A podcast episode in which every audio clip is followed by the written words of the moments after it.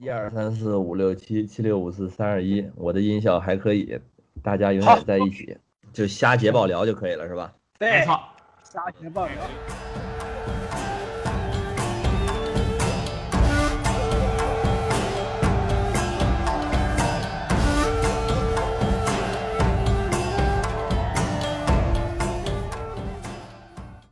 欢迎大家收听本期《维喵评话》，我是维欧。我是 professional，不是，我是喵晨。然后我们这一期还邀请了另外一位飞行嘉宾，然后也是，呃，在我们就是录制我们播客的所有的主播当中，就是就是唯一的一个公众公众人物。是的，没错，他就是梁彦增老师。啊，是欢迎自己，欢迎自己啊！真是呃。您早说呀！要是我要是知道咱们这个嘉宾配置是这样的话，我就找什么理由，对不对？我就说，哎呀，我我不太适合录这种东西。行吧，行吧。我就是预测到了这一点，然后巧妙的把这个节目的性质给掩饰住了，然后直到开始录的时候才发现，原来我们是这么一个小破房子。像迎来了我这么一位顶级的流量明星之后，咱们这个应该是播放量就上去了啊！从此就入选什么二零二零年十大播客之一，没没问题，没问题啊！我对咱们有信心。对对对，对，就苹果的 Podcast 的首页上面真的就四个大字儿“维喵评话”。其实之前早就比较想呃邀请梁老师来过来做我们的这个飞行嘉宾了。梁老师呢，然后是一位呃单口喜剧演员，然后也就是大家可能比较熟悉的这个脱口秀演员。哎。艺术大师，艺术大师啊！哎，是的，是的，是的，对，在单口喜剧演员这层身份之外，然后同时还是一个诗人、一个文艺青年以及一位艺术代师。是我们其实这一期的主题呢，也是我们很早就想就想定的，然后同时也很早就瞄瞄准了这个梁老师作为我们这一期的嘉宾。那我们跟梁老师的结缘其实也也也很有意思，就是在之前去年的时候的维欧老师的一次知乎直播。然后就邀请了我，然后我们一起来进行《海贼王》的这个主题。然后这个巧的点在于呢，那一期的内容，然后我们也直接的把它就是借直播的机会整理了一下，然后录制了一份音频版，就成为了我们维喵品话的第一期节目的内容。啊，第三 啊，最终是放到第三期啊，对对对，最终放到第三期了。所以说，从这个意义上来讲，就梁老师也是我们的这个播客节目的这个非常重要的，怎么讲的始作俑者之一。这个词虽然不太对，但是大概就是这个意思。罪魁祸首，万劫不复。对对对，因为当时是这样的，就是那那次知乎直播，就是知乎这那边的负责人是梁老师，梁老师来联系到联系到我们的，然后就说那边当当时你应该是在知乎里做运营那边，就啊直播的运营是吗？啊，说起来这个事情还是挺好玩的。因为那个时候就是小弟我还没有全职的来做单口喜剧这么一个事情，然后还是在互联网公司谋生。我本来呢是为了顾及咱们这个节目，都想好了，就当时还在某互联网平台啊做一名小小的互联网运营，结果大家就直接把知乎直播这四个字透露了出来啊。毫无这个竞品啊这些的方方面面的意识，可以看出来咱们这个电台的调性呢，确实也就是露露开心就好了啊，也不指望出个大红大紫是吧？啊，这没关系没关系啊，呃，所以所以说呢，最开始和这个维欧老师还有妙川老师结缘呢，确实是有一些啊波澜壮阔啊，人生充满了巧合。当时呢，我在那个啊某平台啊做直播运营的时候啊，也是联系到了很多那个平台的大 V 啊。然后他们知乎直播的风格呢，也是这个非常的，啊，怎么稍显严肃吧，不是特别适合互联网这个，呃，直播的一个调性啊。但是后来我联系到这个魏有莲老师的时候呢，啊，忽然刻到了全称啊，彼时彼刻啊，他是大 V，我我是运营啊，现呃此时此刻啊，他还是大 V，然后我是嘉宾啊，他是已经退呼的大 V。对，然后你你是你你已经是一个流量明星了，我靠！哎，我我已经是流量明星了啊，这个两极反转了啊！哎呀，我不重要。最开始呢，我是对这个直播没有抱什么期待的啊，因为上来就看到这个维欧老师调试麦克风和镜头啊，调试了十五分钟，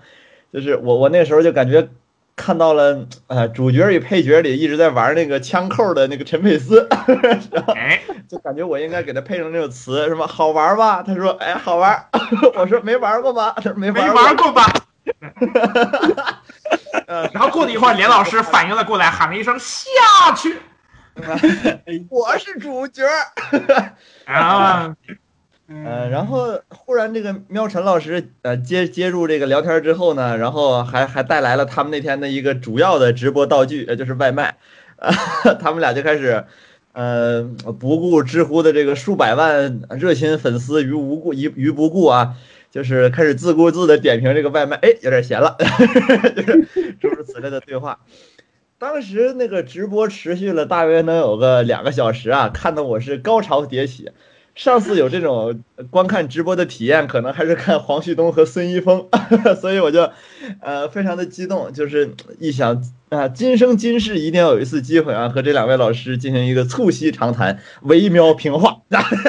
啊，几位老师的这个啊给面儿，让我让我来到咱们这个节目，圆了我童年的一个梦想啊，非常感激，非常感激啊 啊，就是简单就是这么一个相识的经过。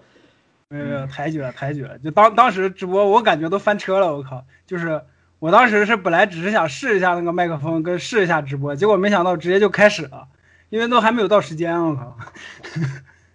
然后然后我本来想着说我们之前可以先吃个外卖，没有想到外卖到的时候，我们的直播已经正式开始了。是的，是的，当时印象我特别我印象特别深刻，就是韦欧老师边调试的过程中是。呃，尼玛与卧槽齐飞，然后啊，外卖与吹逼一色，所以就是我反正我我我也是感谢那个互联网平台的直播，在这个草创阶段也没有什么房管之类的，要不然可能就不是关闭直播间那么简单了，可能号就直接消失了。对，呃，北欧老师十万粉丝的号，就是因为一时的不查而毁于一旦，非常非常经典那个时候。嗯。很明显，现在在重新进行这种播客的录播的时候，然后也这种这相关的意识仍然没有任何的一丝一毫的增进。嗯，没有关系，这就是咱们这个电台的风格。Underground 虽然只有十七个播放量，但都是铁粉啊，听了之后就听三四遍的那种。对其实其实听那三四遍就是我，你知道吗？然后另外可能还有我家的一些亲戚，这样对。哎，那次那次数据咋样？我都没怎么看数据。你认真的吗？认真的吗？对，要要要要要问这个问题吗？是的，我只是说，对我我们的嘉宾就是要应付我们这两个直播的情况已经够辛苦了，你现在竟然还要让他回忆那场，并且是用数据的数据的形式来回忆，真的。那场那场数据还是挺好的，就是因为大家抱着这个去看直播的心态是不一样的嘛。对于那个互联网平台的用户来说呢，可能更多还是期许一些比较正能量的，四五十岁戴着小眼镜，然后。现在就是进入到这个当时那个直播间之后，发现除了小眼镜啊，其他的什么斯文啊，还有什么知识分享就完全不存在了，就是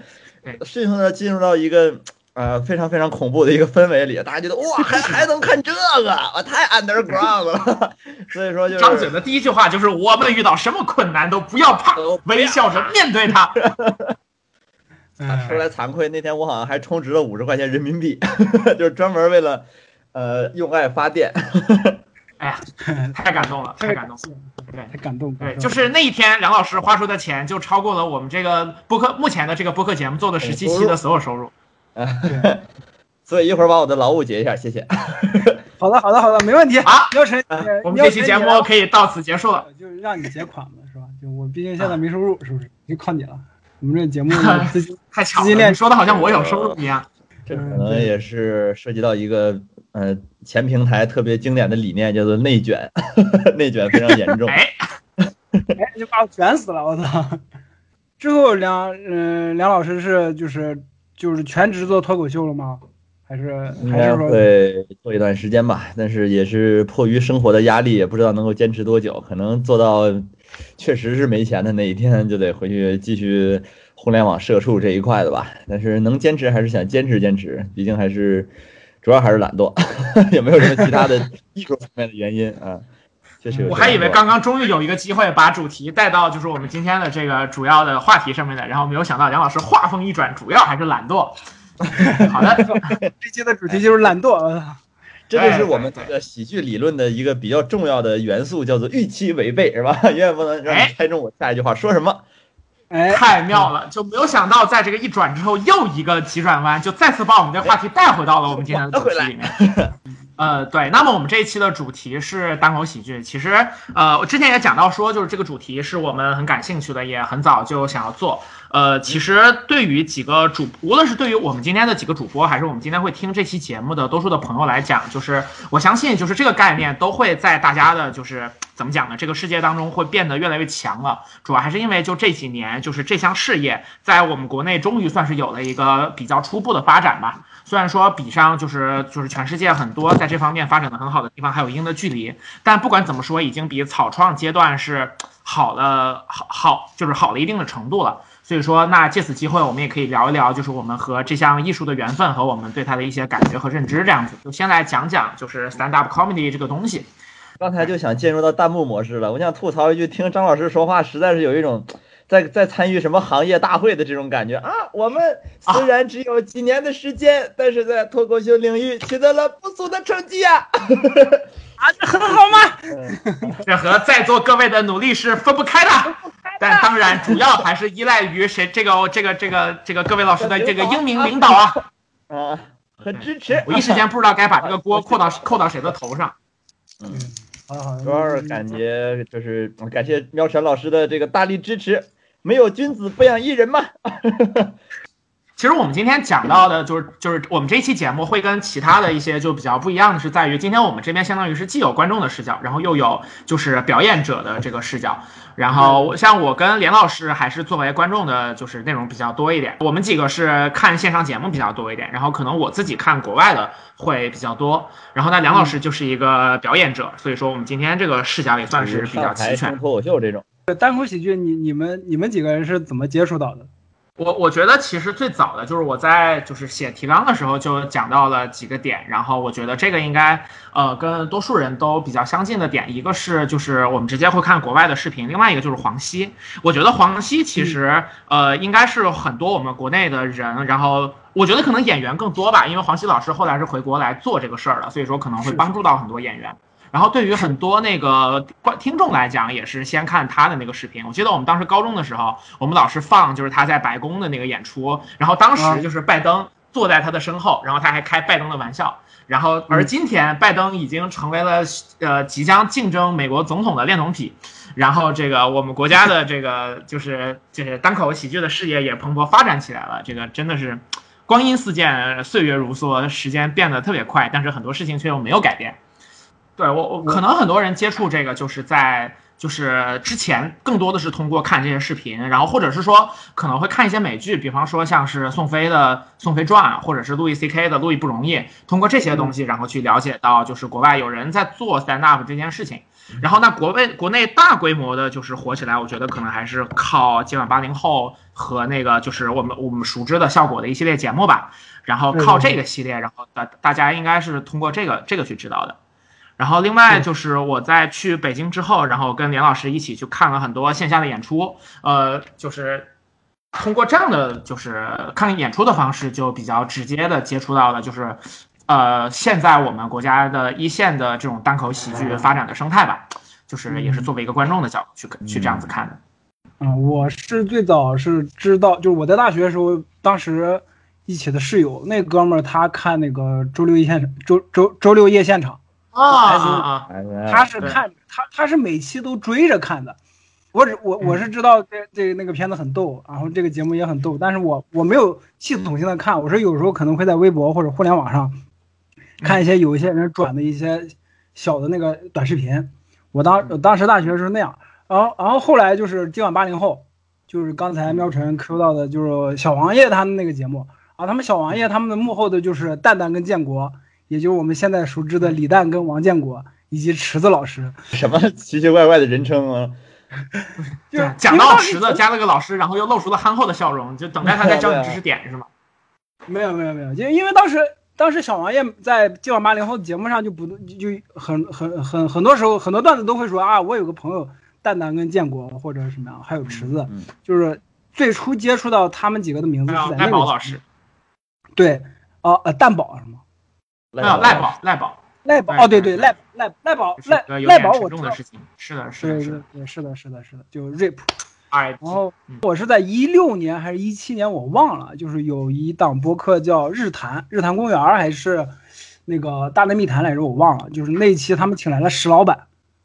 嗯，就石老板当时应该是应该是日坛吧，然后石老板也是日坛的常驻主播之一，对对对，但但是石老板是很早就在。做就是我忘，所以我才说我忘了是日坛还是大内了。就有一些他们请来石老板，石老板当时还在上班，也没有在全职做，他是后来才全全职做了之后，然后有有一期还啊对，那期就是在日坛了，还分享了自己当时创业的时候怎么跟。家里面的那种撕扯，怎么还瞒着家里面？啊，石老板是北京的一位呃单口喜剧演员，同时也是单立人喜剧的创始人。然后在之前是在金融行业从业，后来自己单独出来创建了这个公司。呃，给我们的听众朋友们提示一下，很厉害，很厉害的人，很厉害，行业内非常厉害的一位前辈。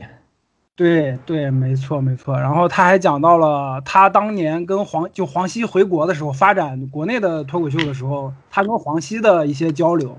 然后我才真正的接触到了，就除了传统媒体电视上面那种脱口秀之外的，就是线下的一些内容。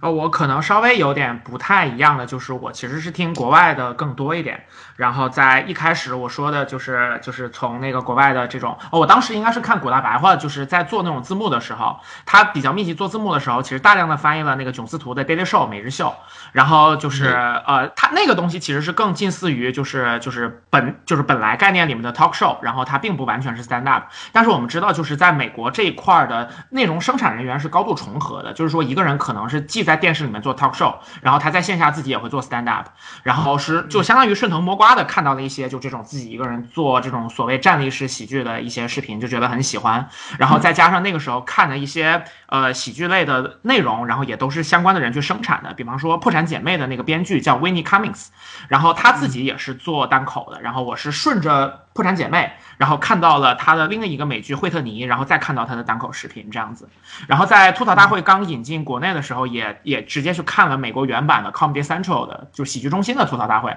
那个的黄暴程度就完全超乎了我的想象。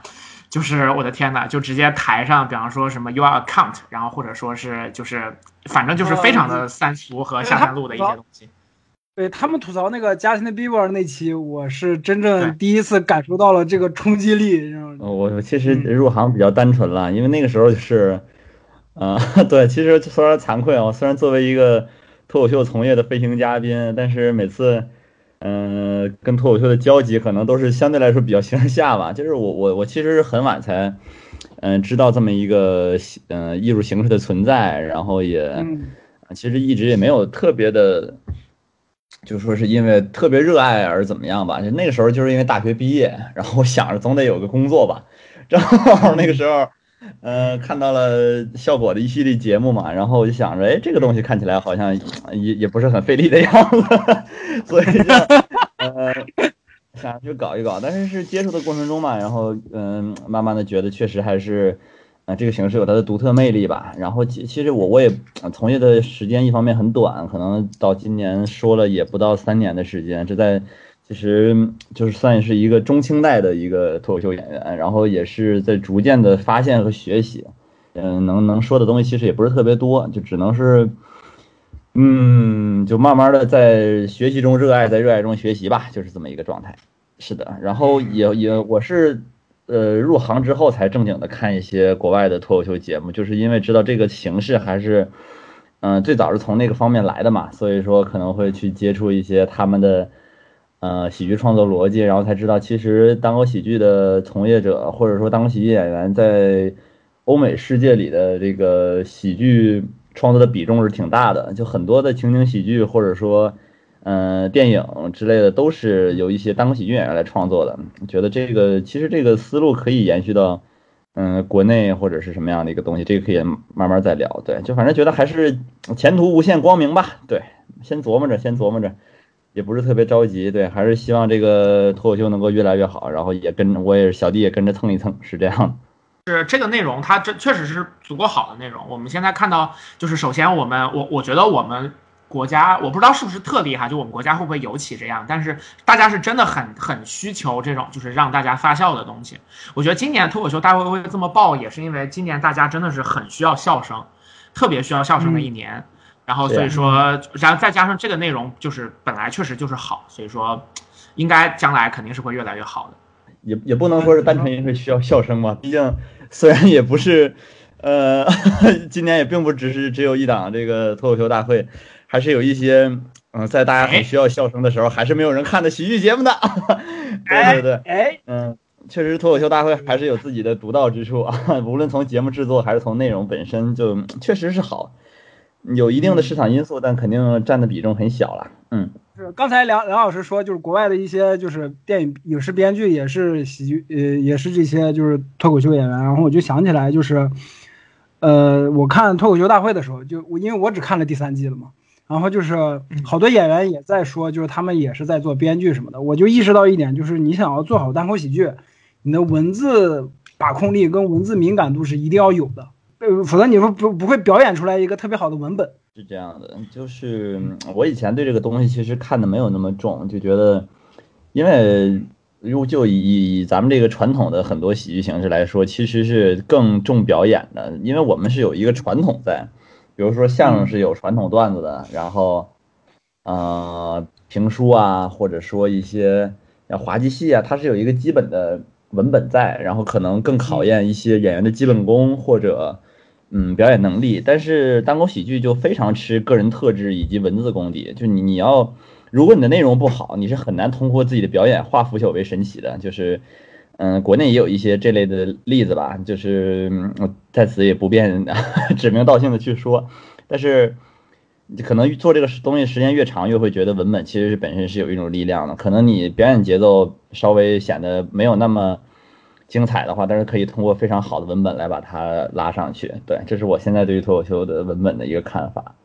嗯嗯，是。我我感觉就是相比于这个演出和就是演员的这种怎么讲呢？就感觉脱口秀演员很多都是他讲话的状态，他表达的状态都是比较生的。就是这个生指的是这种呃，也不是说不纯熟或者说是不好，而是说它更贴近于说我们日常跟大家交流的一个状态。然后就是在这种单口喜剧的表演当中，他很多时候并不是说你要有朗诵腔，你要给大家一个就是感觉特别好、特别圆融的那个状态，而是说你越有娓娓道来的感觉，你越有这种跟对方在拉家常的那个状态，你实际上就越能够把观众带到那个情景里面。然后相比于这一块儿的话，可能就是呃很多单口演员他的那个嘴皮。子没有那么溜，然后这关键就是说这个行业没有一个像相声一样那么严格的基本功要求。比方说你必须得背贯口，然后你嘴皮子得特别溜，而且你要能够说一些长段之类的。嗯，就是这个东西并不是一个比较首要的因素，还是文本，就是你这个东西，你你的故事是好的，你的这个观察的视角是好的，然后你总结的点是好的，就这个事儿是最重要的。嗯，是的。哦，其实有一个比较好玩的分歧就是，嗯，像我们业内也有一些。本来是相声演员，然后现在也开始在说脱口秀的一些朋友，他们，嗯，最大的一个和我们这些原生脱口秀演员的分歧，其实就在于他们觉得很多时候脱口秀演员是不尊重观众的。比如说，嗯，像脱口秀演出，如果需要的情况下，可以躺着，或者是可以甩麦，或者躺在，或者是坐椅子上，甚至是拿酒拿酒上台，这在脱口秀里其实都是一个非常正常的表演技巧，或者说是一个拉近，嗯。观众和演员之间关系的一些方法、一些方法吧。但是，就是我听过一个呃说相声的朋友，他就说说那个对于演员来说，观众就是爹，你拿着酒瓶子上台跟你爹耍酒疯，就是他们会这样去看待我们这样的一个东西。其实我我个人的呃认知来说啊，就是呃近年来的相声咱们不讨论啊，就是传统相声来说，可能大家更多的看的是一个还是活。就你无论是不是一个相声巨星吧，你的活如果不好，他就是照样看不上你。但是脱口秀可能更多看的是这个人，就是你可能没有那么好笑，或者是你不能给我展示一些绝活，别人能来你来不了，我不是我能来你来不了，就是说我给你背个贯口，然后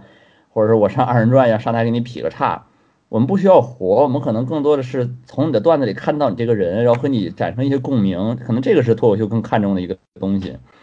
这也是一个。就当喜剧的一个能能更多的让青年喜嗯喜欢或者接受的一个原因所在吧。我觉得这些年来，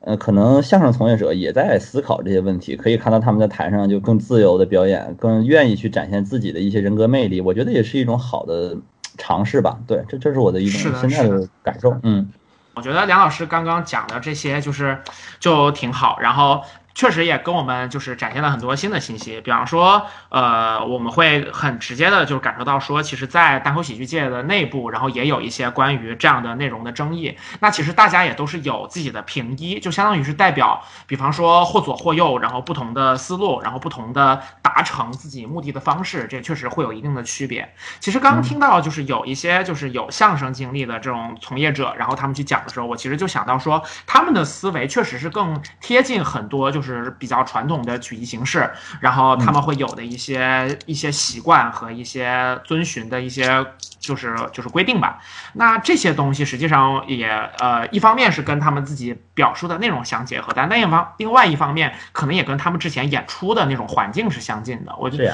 是也是前段时间看那个就是何冰的参加圆桌派的时候，然后他就有讲到他他那一场就是跟一些。参加的嘉宾有讨论京剧这个事儿，然后他讨论到说京剧的这些脸谱，比方说先天的这种变中间，对吧？然后有你一场很明显，有的人是黑脸红脸，然后有的人是白脸黄脸，所以说就是呃正邪是分得非常分明的嘛。那这个东西的来源是哪儿呢？就是何冰当时给了这么一个总结，说他是不信任观众的，就是因为以前的戏很多戏是比较固定的文本，然后包括脸谱，然后包括行头和那种。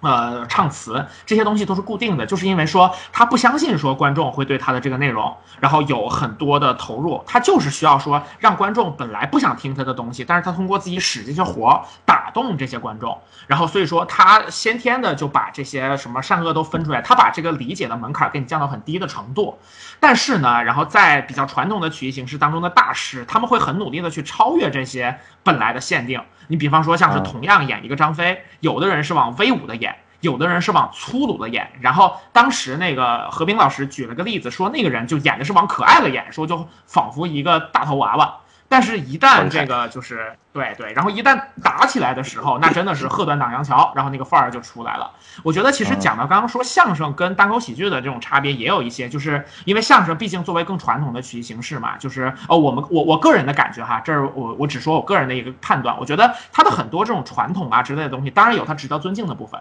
但也有它跟这个当时的历史、当时的观众环境相结合的部分。那其实我们在现在的话，就是我们再去看，比方说看花呃那个花钱买票去看单口喜。就是说，一个现代城市的一个年轻人，他去。看这些东西去消费这些内容的时候，他很可能他的诉求跟比较传统的这种曲艺形式的观众也是不一样的。他除了想逗乐之外，然后有一些有有一部分的观众吧，他可能也想追求一些其他的东西，或者说他希望就是自己被逗乐的方式是一个自己比较喜欢的方式，就不是那种比较纯的耍起来呀，而是一个就是哎有一点思维的乐趣的那种方式。我觉得其实从这一块来讲，就是呃可能是我们刚刚所讲到的那个区别的一个来源吧。就是为什么说我们可以接受不。再像之前相声那么严格的对于演员的一个这种限定了，其实就是我们现在跟那个演员其实更是一个这种观众的，就是观众和演员是一个比较类似朋友或者说聊天的这个状态。然后同时我们希望听这个演员跟我们说一些有意思的事情，我们希望去体验那个演员他对于这个世界的认知。如果从这个角度上来讲的话，就是你拿着酒上台，我反而会更觉得说，哎，我们等会儿说不定能聊出点东西来，会更有意思。对我我就是其实很简单，就是没有任何一种艺术是能够概括。消费者的所有需求了吧，所以说需要听相声的时候就去听相声，需要听脱口秀的时候就来听脱口秀就好了，就没有对错。我是觉得这些东西，嗯。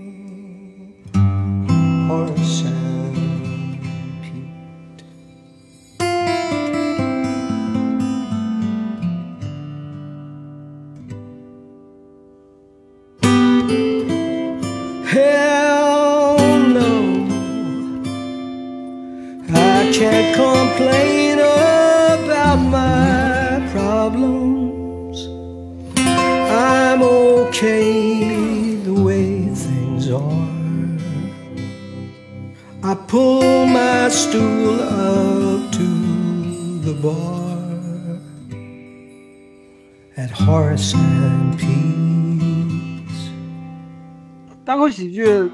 给我的一个感觉，或者说他们很多演员都在其他的地方会说一句话，就是说你在讲单口喜剧的时候，是把自己演员本身自己的一个状态打开自己，是把自己刨开了，把自己的一切挖给观众看，在这样一个在这样的一个过程中来让观众发笑。但是你像传统的曲艺或者相声还有戏曲就没有这个嗯没有这部分的存在。因因为一个京剧演员不不可能告诉观众说，啊，我小时候我小时候怎么样怎么样怎么样，就没有这个没有这部分在。我为了成角，我挨过多少打呀？对对对对，就是传传统的他这些曲艺或者相声跟单口喜剧的有一个本质区别，我我自己的感觉是在这儿，嗯。其其实，嗯、我也是说个人观点啊，我一直是不太认同这个把喜剧和这种所谓负面情绪或者是悲剧内核建立联系的这么一个说法的。对，嗯就就我我个人不是特别认同啊，因为很多人就是也是有有那个同行或者是一些朋友在说，他们说觉得单口喜剧对他最大的意义是，他可以上台去坦然的表达自己，而不会担心各种各样的表达上的问题。但我觉得其实也有相当一部分的喜剧从业者，他并不抱着这样的目的。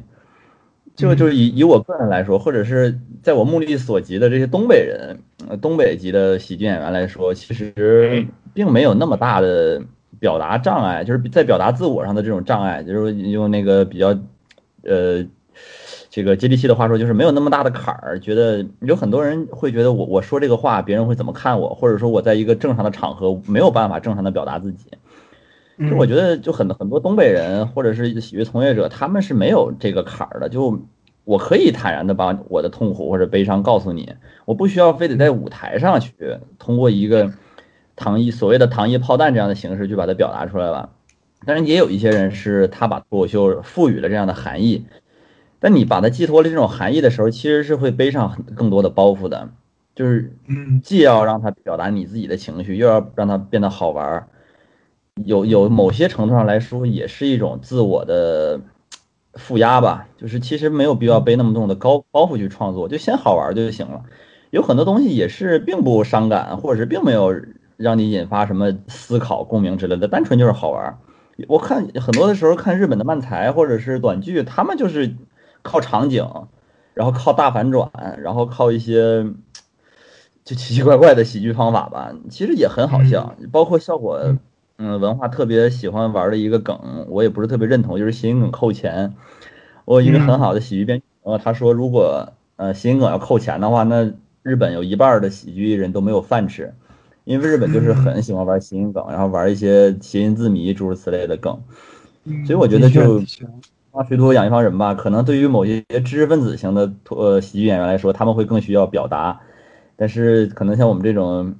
比较接地气、快乐流的，就是单纯希望它好玩儿，对，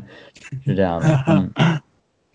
我觉得谐谐音梗这事儿还挺值得，就是还挺挺值得好好说一说的，因为我我觉得很有意思的就是，其实今天我们在讨论谐音梗的时候，已经不仅仅是讨论谐音梗了，就是他他那个就是随着就是就是呃效果的这一系列节目的火爆，然后加上李诞这个人个人形象的一个一个推广，然后他已经变成了一种就是另他他已经完全变成了另外的一个东西了，就变成了一个大家说到谐音梗的时候，不仅是搞笑，你同时如果李诞在场，那个谐音梗会变得非常非常的好笑，就是因为镜头就会给到他，然后他会露出非常痛苦的表情，然后呃，但是一部分少部分的谐音梗他也会乐。然后就是他自己的反应也变成了这个谐音梗的一部分，所以说实际上很多谐音梗现在成立的方式是展现一种胡闹的状态，就是说嗯我知道你你你不喜欢这个东西，但是我就哎我我把这个东西来欠你一下，然后包括其实就是国仔很多时候他他用的谐音梗也是那种跟你欠一下，就是他不会一用一个，然后它会连着好几个一块儿用，然后这种一块儿用的时候，就到用到最后用出的一种气势，只要那个气势出来，啊，我真的是我这几天就是在看，就就是嘎嘎，然后就是连续谐音梗的时候，我整个人瘫在电脑前面，笑的不能自理，就是 对陆陆姐那个把脚放到蛋上，然后要踩蛋那个时候，我真的是我笑的，就是凳子在地上擦出了好大的声音，就我整个人就就那个笑穴被点中了的感觉。所以说，哎，谐音梗还是挺有意思的。李诞因为他自己的一些追求吧，反而自己变成了谐音梗这个梗的一部分。而且他也变成了谐音梗的召唤者，就是只要他在附近，就是大家哎，你总觉得哎会不会有人出来，然后用一个谐音梗的感觉。嗯，那你像咖位够大的大老师，是不是就不断的抛谐音梗，你完全无视李诞，特别特别自然。对对对，简简直了！就尤其是就是这边一个痛苦的人躺在那，然后那边一一个又一个谐音梗不断的跑。对对对对对。呃，刚刚梁老师有讲到漫才，然后漫才我其实也是因为。呃，我记得我头一次知道漫才这个东西，也是在看脱口秀大会的时候。然后当时看，首先是那个就是蛋总跟国仔玩了一个，然后接下来那个昌叔跟子浩又玩了一个嘛。那是我第一次接触漫才这个东西。然后我就是遵循着我之前看那个美式单口的习惯，我还是直接去找就是日式的原原版的那种漫才了。然后发现日本人的脑洞真的是太奇怪了，就是。他的那个笑点，你很明显感觉到他跟我们中国人的思路不一样。但如果说你能 get 到那个思路的时候，他的那种诡异真的是让你就是笑到完全停不下来。然后我有一段时间就很痴迷这种很诡异的笑点。我没有专门的去看过漫才，但是我是看过奈飞的一部美剧，就咱们之前的节目也 Q 过，就是一六年的那个火花叫什么来着？火花。对，梁老师重新定义了美剧。那火花还不是我跟你讲的，我。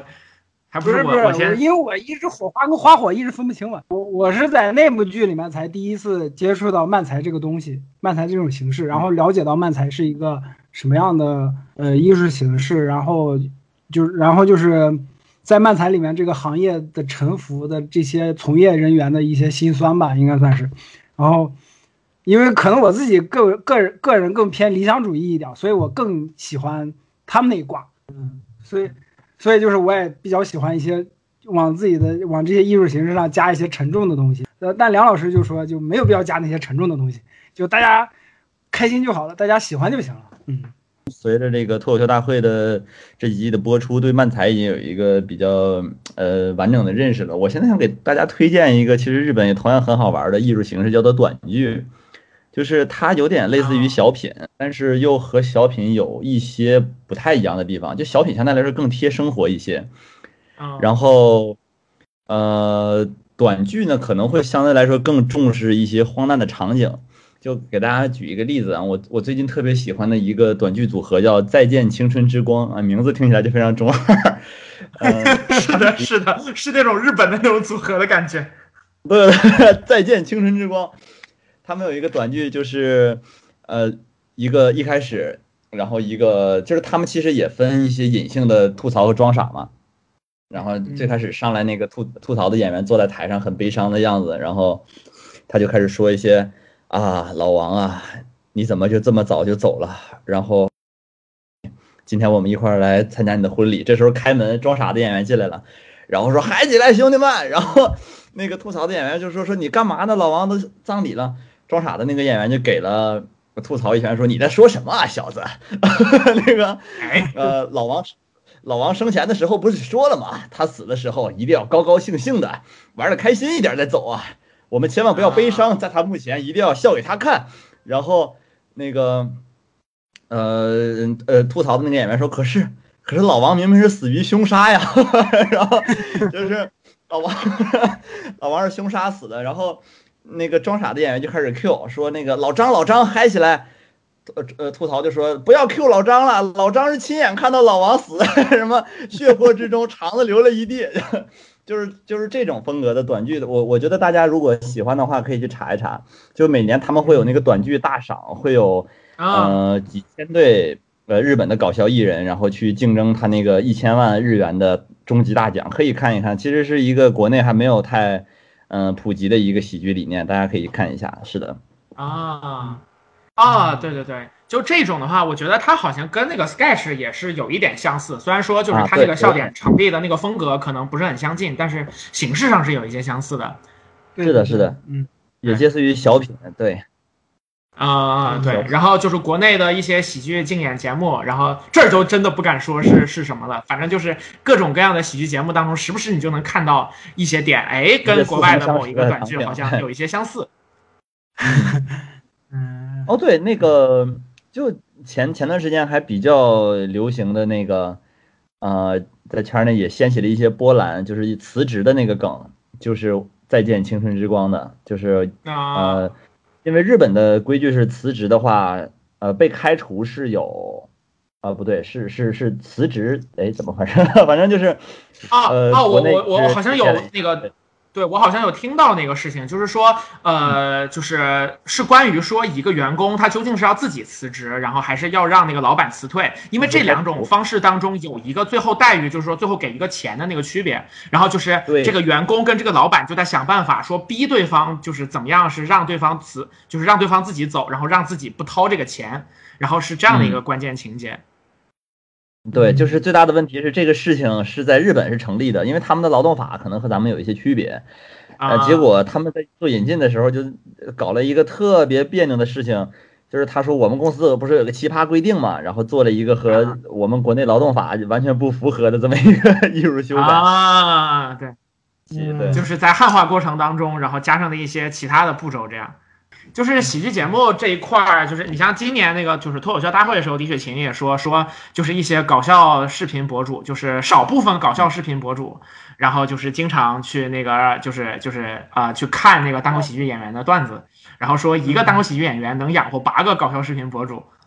对，然后李雪琴的这个口音，八个搞笑视频博主，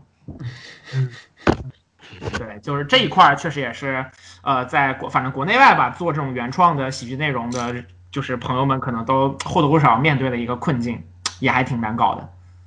其实短视频真的还好了，因为我之前也做过，嗯、就是在做短视频的互联网公司从业过。我觉得，因为人家做短视频的本身玩的逻辑就是重传播嘛，所以说他嗯，嗯进行一些这这类的操作，我是可以接受的。但是如果你标榜自己原创，然后做喜剧，再去嗯做一些汉化的事情，我觉得就稍显得不太那么妥当了。对，嗯，可能也是比较双标吧。对我我觉得对做短视频的人就还好，嗯，真的和就是不能够又当又立。对，嗯嗯，你不你不能说你汉你明明是汉化的，然后你又说哎呀我辛苦了几个晚上把它写出来，怎么怎么地的，对对，嗯，不是很符合这种就属于当那啥要立立那啥，就有点像是当机立断也是我之前在看那个，就是也是在 B 站，就是搜漫才之类的，然后看到一个那个短剧，然后讲的是呃一群警察，然后到了一个就是那种凶杀，就是凶杀犯罪的现场，结果看到了很多条那个就是线索的指引，结果那个线索指引一条比一条奇怪，一条比一条奇怪，然后到最后变成了一个就是那种在鬼屋里面什么，你到看这儿这是个镜子，然后镜子旁边指一个说傻瓜才看这个镜子，就变成了这一种，然后就是在对他那个底出来的时候，我整个人就就都快笑炸了，就这种。这种诡异的思维，这种诡异的笑点，而且有的人可能 get 不到，但 get 到的人就会就会就是笑点会受到完全的冲击 是的，是的，是需要一些门槛的，需要一些门槛儿。啊、说到这儿，其实就感觉就是关于把大家逗笑这件事情，其实是嗯，还是还是挺神奇的，就是来呃，大家不同的国家，然后不同的区域，然后用不同的方式，然后为了达成一个同样的路径，然后开发出了很多很多种这个就是不同的方式，然后甚至于说他们这些之中还有就是很大的区别，同时每一种的特征又都很鲜明。我觉得其实同样是单口喜剧，就是因为我们现在去看那个百度的百科，然后会说就是 stand up comedy 这种艺术形式是叫做起源于英国，发扬发扬于美国。然后我觉得看很多英国的演员，然后他的风格跟美国的演员就也是不一样的，就是他连他连这种我们说都是西方世界的这种，但是他们的思路可能都有一些区别。是呀、嗯从这个角度上来讲，就是演员的个人风格这件事儿也是非常重要。如果你能找得到自己个人风格的话，然后就是你把人逗笑这件事情，然后也会变得比一般的那个文本要变得容易。就是好像我们有的时候看到一个演员，会光看到他就觉得好笑。对，比如李雪琴老师，就雪琴一上台就一一一含一笑，我都感觉我靠。说到雪琴，我就想到一个点，就是蛋总当时复活雪琴的一个理由，就说的是，雪琴虽然没有说过说过脱口秀，但是他一上台手扶麦麦克那个架，就是说那个是 单口喜剧的那个。就是一个传统吧，算是，就所有人都没有做这件事情，只有李雪琴做这件事情。嗯，对我想科学这个解释。所以说可以说是天生的好苗子。对，呃不知道是他自己刻意为之，还是他很自然的做了那个动作。就，但是我是感觉他那个状态，他他在台上那种放松的状态，就嗯，就浑然天成。嗯，雪琴老师今年真的是就是完全的炸掉了，就是就是真的是大放异彩，可以说是。是的呀，东北喜剧还是始终牢牢掌握着 这个大众审美的命脉。有一说一，确实，是因为我我跟老连在北京经常看丹尼尔的演出嘛，然后丹尼尔的就是那边的整体风格我都比较喜欢。然后比方说丹尼尔的 sketch 团队里面几乎有四分之三以上的人都是东北人，就比例高到令人难以置信。然后今年的脱口秀大会第三季最终的前六名有三个还是四个是东北的，反正王建国、呼兰、李雪琴东北的。然后那个前十的话，然后周老板、周奇墨也是东北的啊。呼兰不是内蒙的吗？呼兰呼兰是黑龙是呀，江的，朋友呼，兰呼呼兰就对是黑龙江的一个地区。是的，哦，对不起，你想想，是萧红写的《呼兰河传》呀，对不对？我们把萧红放到我们的中国近现代文学史当中的哪一个板块讲的？叫做东北作家群呀，朋友。好的，好的，好的，对不起。哎 哎，要不然我这个就叫，我以后艺名就叫《梁河传》，大家觉得怎么样？哎，可以可以，哇，那那就是可以跟呼兰组成一个组合，就是萧红组合。萧红组合，虽然我没有听懂这个梗，但是我觉得这里我必须笑。嗯，哎一个演员如果可以让观众有这种感觉，我觉得他也挺成功的。那也是嗯、某种意义吧，反正是。然后就就没没有，我就我其实也是突然突然感觉到，就是说，呃，脱口秀大会这一季的前几名，就我刚刚讲到几个，然后加上周老板周奇墨嘛，也是那个嗯东北人。然后虽然说就是周老板肯定还是更多的依靠他自己的努力，然后也也不能完全说是地域的影响，因为他的表演风格就是那种地域的东西不是特别明显吧。周奇墨给我的感觉就是他跟其他那几个东北籍的演员吧，单口喜剧演员完全不一样。就朱奇墨这个人有点太重了，就是特别沉。这个沉又是沉稳，又是他他的段子里面的一些他想表达的东西都特别重。啊，但是啊，可能就是反而能稳吧。嗯嗯，对，就是稳，就是稳，但是反而就还是能给你逗笑。我是一直之前一直听说业内对周老板的那个评价就是稳，但是我一直没有理解稳到底是什么意思。就是这次看了一下第三季的脱口秀大会，我才真正明白了他们说的稳是啥意思。就是任何状态下，任何情境下，哪怕周老板自己的状态不好，当时的现场现场的场子也不热，周老板还是能把那个调动起来。就是我是我我是有一个这个理解，我不知道你们就是或者说他们业内对于他的这个稳的到底是什么意思，我自己的理解是这个意思。嗯，从这个角度上来讲，我觉得因为周老板做这个事儿做的比较早吧，就是说他是国内呃除了就是就是呃东南边儿就是程璐他们那一帮人之外，然后他在北方也是就是算是在国内比较早的做这件事情。然后就是一开始，因为他刚接触这个东西，然后他在一席那个演讲里面讲过嘛，是因为他看了那个宋飞的演出，就 Jerry Seinfeld，嗯然后呃嗯他的风格跟宋飞其实也很像，就是观察式喜剧嘛。然后但是他像的部分不仅仅是说这个风格，我觉得他是国内比较早的在很认真的和职业化的去做这件事情的一个人。是所以说就就这个点在哪儿呢？就是说他会以这种比较偏，他他会拿那种美国的，就是演职业演员的职业标准来对接自己。比方说像是他会他会举例子说，就是 Chris Rock。一个美国的一个黑人的，就是单口喜剧明星，他录过一个专场。然后这个 Chris Rock 是他是黑人嘛，他是很典型的黑人风格。什么风格呢？就是非常闹，就是声音非常大，肢体动作，然后通过这种很甚至于我们可以说是浮夸的这种表现，然后来 来引起观众的这种就是笑容。但是就是 Chris Rock 随着他自己的从艺生涯时间的变长，然后他自己技术的逐渐纯熟，他可以把这种非常狂躁的风格也达到一个惊人的稳定的程度。稳到什么程度呢？举个例子，他曾经录过一个专场，这个专场是由他在美国几个不同的地方。几个很大的场所，就是有剧场，然后甚至也有那种很大的场馆，在这几个不同的场馆里面演同一场演出，同一场演出在几个不同的地方演，但是剪到一起，每一句话，然后就是相当于上一句话，比方说可能还在匹兹堡，然后下一句话就在底特律了，然后再下一句话可能在纽约，然后就是就是嗯就是呃同一个同一个段子，然后在不同的地方讲，然后全部剪到一起。然后毫无违和感，就好像是一气呵成下来的一样。这证明说他对于他的内容的打磨已经到了一个非常稳定的那个程度了。我觉得这个就是就是我我们不说说这个东西它是不是绝对的好，或者说绝对的正面，至少它是一个非常职业的一个表现。我觉得周老板可能也是很早他就开始追求这样的一个东西，同时一直在拿这个东西来要求自己吧。然后真的就是到现在可以达到一个像他自己所说的肌肉记忆一样的这个程度。对对对，嗯，是的，是的，嗯。这个当然就是相对于很多这种小剧，因为小剧场的演出还是有不稳定的情况吧。这个不稳定当然有可能是好的，就是场子可能特别热，但是同时它也意味着可能有很意外的地方。但是周老板可以通过这样的一个自己的要求，然后达到一个非常稳定的程度。那实际上在这一季我们可以看到，这种线上节目稳不一定是好，不一不一定完全是好处或者说积极的嘛，是也有这种情况。对，因为我感觉这种投票制的东西。嗯，对对对，就需要炸。主要这个东西很需要炸，需要挑动观众的情绪，你才能就从从国内的综艺来说，就从奇葩说开始，只要有竞争有投票，基本上就是你只要能挑动情绪，你就可以，就不止说是综艺了。对，就不。你想象说，就是辩论的一方同时站着范甜甜和马薇薇，你就觉得对方真的没有办法说了。对，你就。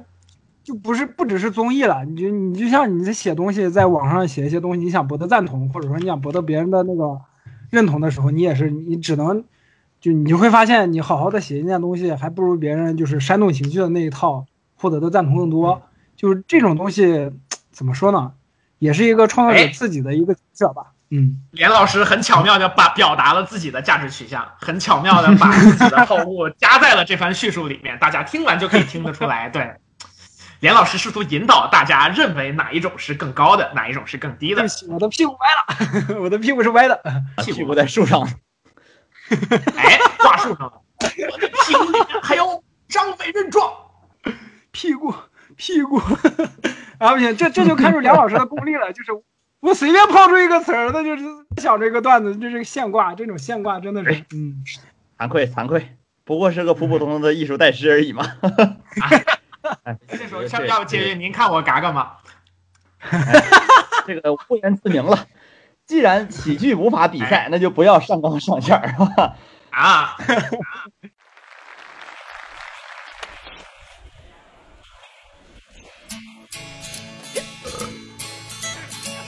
老张开车去东北，撞了。肇事司机耍流氓。好了，多亏一个东北人送到医院缝五针。好了，老张请他吃顿饭，喝的少了他不干。他说，俺们这嘎都是东北人，俺们这个特产高丽参。俺们这个猪油炖粉条，俺们这个都是活来饭，俺们这个没有这种人，装了车哪能不叫人？俺们这个山上有什么？那个人他不是东北人。翠花上酸菜。其实我觉得这也是，就是单口喜剧在国内的一个困境所在吧，就是。虽然我们都认可脱口秀大会对于普及这个艺术形式的贡献，但是他们也面临自己的一个比较艰难的处境，就是其实脱口秀本身是没法在一个几分钟的嗯表演之中分出胜负好坏的。你你单纯去以观众的投票是不是以呃让人相信能煽动情绪，或者是讨不讨人喜欢来决定他这个东西好还是不好，本身就不全面。但是也没有办法嘛，就是就很矛盾。如果你不去这么做，大家就认识不到这个东西。但是你这样这样做了，大家就会某种程度上产生一种误解。脱口秀从来就没有和京剧或者说，嗯，某种很强强输出的社会观点挂钩。但是可能在国内会某些程度上出现这种趋向，不知道是好是坏，只能说本土化吧。嗯，我的感觉是这样的。对，是的。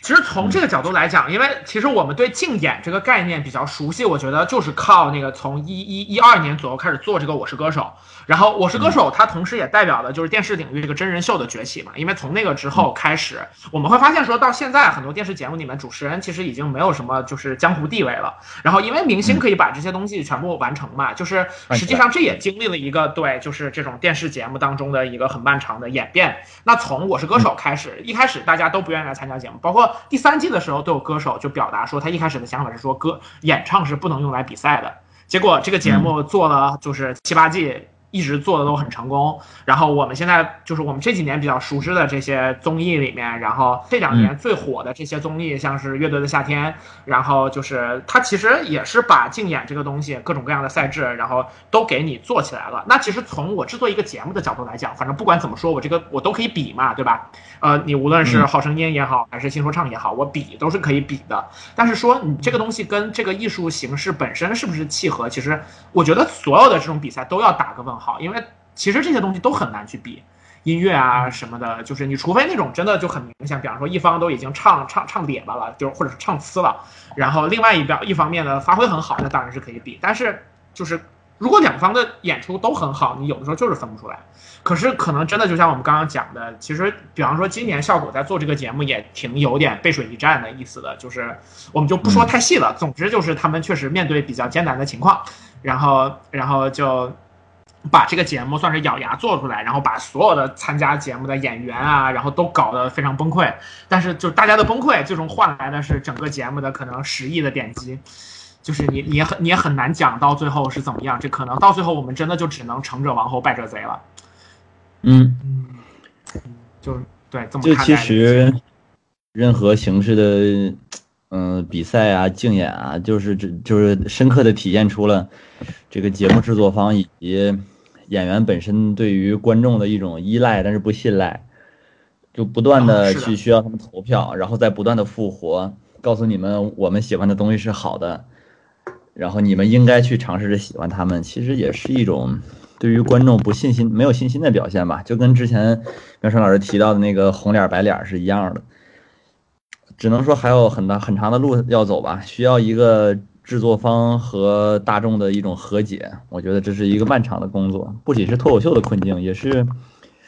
大众审美的困境吧。嗯。是的，是的，大众传媒的困境，对的，就是之前其实说到这个，就话题其实又变得大了一点。我因为我有关注过一些就是电视行业的东西，其实我就看到有就是前辈就曾曾经这么讲过，说电视是有文化的人做给没有文化的人看的东西。呃，当然他说这个话的时候是非常早，就是在那个时候，肯定整个社会的发展水平决定了没有人文化的人是比较多的。呃，那个时候就是所谓的没有文化是绝对意义上的文盲，很多人可能真的是不识字，所以说那是那是比较早的时候嘛。那到现在的话，其实呃，虽然说环境已经改变了，但是其实怎么讲，大众传媒的工作者仍然是有这样的一个心态在。而且我觉得，其实从绝对意义上来讲，就是从比方说从学历，从我们怎么样去判断一个人的文化水平的程度上来讲，可能很多电视从业者确实是还不错的。但是关于这个就是审审美的东西，我们就不能仅仅的依靠这种外在的标准去衡量吧？那想要去兼顾两边的审美，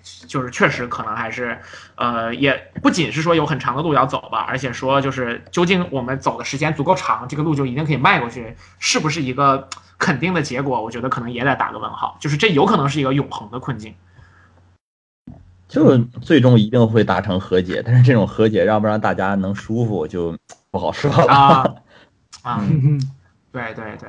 嗯，从这个对角度来说也是的。我我想起今年上半年就是看那个微博刷微博的时候，有翻到一个视频，就是扣扣熊，他也是在美国做那个就这种 talk show 的一个主持人。然后平时反正也是就 talk show 嘛，采访各路的名人，然后就是怎么好笑怎么来。但是有一段他在跟那个我很喜欢的一个编剧，就是 Phoebe Waller-Bridge，《伦敦生活》和《杀死伊夫》的作者，然后在那个呃那个编剧。然后他们在那个连线的时候，然后有讲到说，那个就是菲比，就是这个编剧，他在《伦敦生活》当中设置的一个设定，就第二季当中出现了一个狐狸的角色。然后就是菲边反问他说：“你觉得是什么呢？”然后扣扣熊低下头，然后他抬起头来，然后就随口就念了一句圣经里面的诗。他说那个狐狸是 Foxy，呃，那个呃。呃，他说那个狐狸是 Hound of the Heaven，就是天堂的猎犬，他就引用了一个圣经的那个诗句，然后接下来他就把那个诗整个念了出来，然后那一段菲比的表情完全是整个人都惊艳了，然后我在手机前面也是，就是我就是这种张嘴就就是我们聊到一半张嘴突然念出一句诗出来的这种人，我就真的是只想拥抱他或者给他跪下，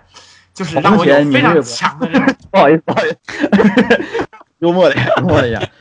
哎 哎。我仍然记我我仍然沉浸在这个想给他拥抱他或者给他跪下的那个情绪当中，其实没有太听清梁老师的幽默。啊，我我说了个床前明月光，不啊好意思不好意思啊，好的，我跪下了，好吧，跪在了这个床前，跟明月光相伴。我也我也跪了，我也跪了，哦，对都跪都贵，就是大家一起跪，就对就，你们跪着，就我受着。get 到这种感受的，对，但是，嗯、对我我不知道怎么去评价，因为我平时也会写一些诗嘛，我只能说，哎，诗这个东西，哎，不知道怎么说吧，真是不知道怎么说，嗯，哎，当你哎我在一个节目当中听到这个部分的，就是这样的反应的时候，你就知道这个人是真的爱诗，才会这样对欲言又惭止。愧惭愧，是的，是的，真的不知道该怎么去表达自己对一件事情的喜爱了。嗯嗯嗯，对，就是你你你在说一个东西的时候，尤其是我们现在聊天儿都处于一个就是那种输出的状态里面。实际上，如果我们讲的比较快的话，就都是很流很就是相当于内心的想法直接在那种流淌，然后一下子这样子顿住了，那就是这个东西对你来说真的它是一个自食体大的一个东西。比较重要，对对对，是，嗯挺好，表白一下梁老师。嗯，呃，因为梁老师今年也是录制这个节目嘛，我其实也有点想想就是问一下这个东西，然后也是也算是跟脱口秀大会第三季的一些内容有些相关吧，因为我们其实还是关于周老板啊，就是我我我跟老连看完这个之后，其实我觉得我们感觉都会是觉得说周老板在这个节目上有一点水土不服的感觉，就是对于这个节目当中可能一部分线下的演员他的表现没有那么好，我们会理解为说可能就是线上的录制。这种感觉，然后跟线下可能就是会有一定的区别，然后尤其是对于单口喜剧这个形式，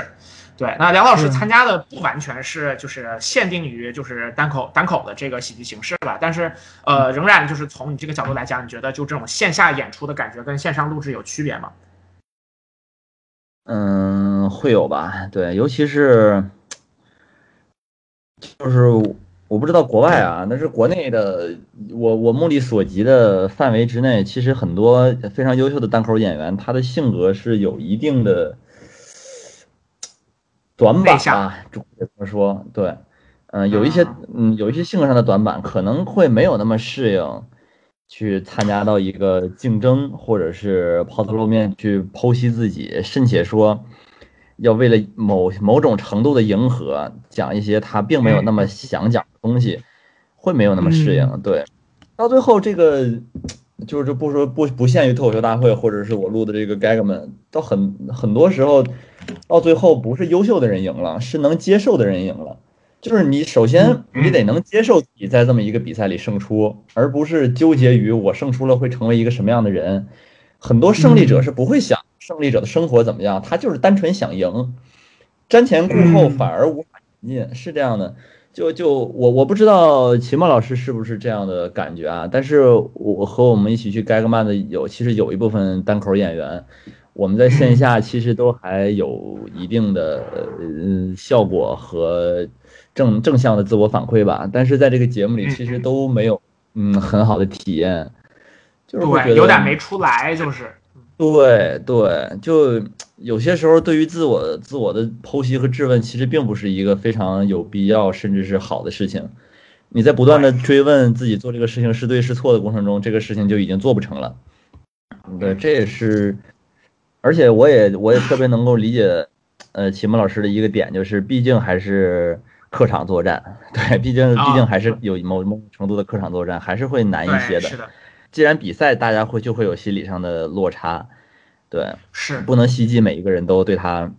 嗯、有一种很很很，嗯，对于前辈的种种的感觉吧，对，可能会用一些更利于比赛，但是并不单口的方式去，嗯，竞争，啊，是的，嗯是的，嗯。嗯，这一点我就想到了，就是脱口秀大会初赛的时候，就跟周老板一起去参加脱口秀大会的贾浩一个单立人的演，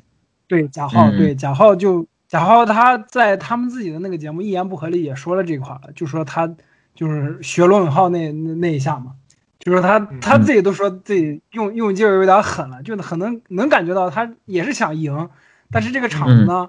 他不熟悉，他不知道用什么方法能博得这个场子的认同，就对结结果采用了那样的一种形式，嗯，而且因为节目的剪辑的效果，他的段子也不不是很完整，因为有的段子直接啊，对对对对对，对那个节目，对对节目的那个后半段，其实就是我能看得出是因为它的结果不好，而在剪辑上给它削就削弱掉了。嗯，对对对，就不管是什么原因吧，就是嗯，呈现出这样的一种结果。有对有有有存在一些这样的因素吧，反正。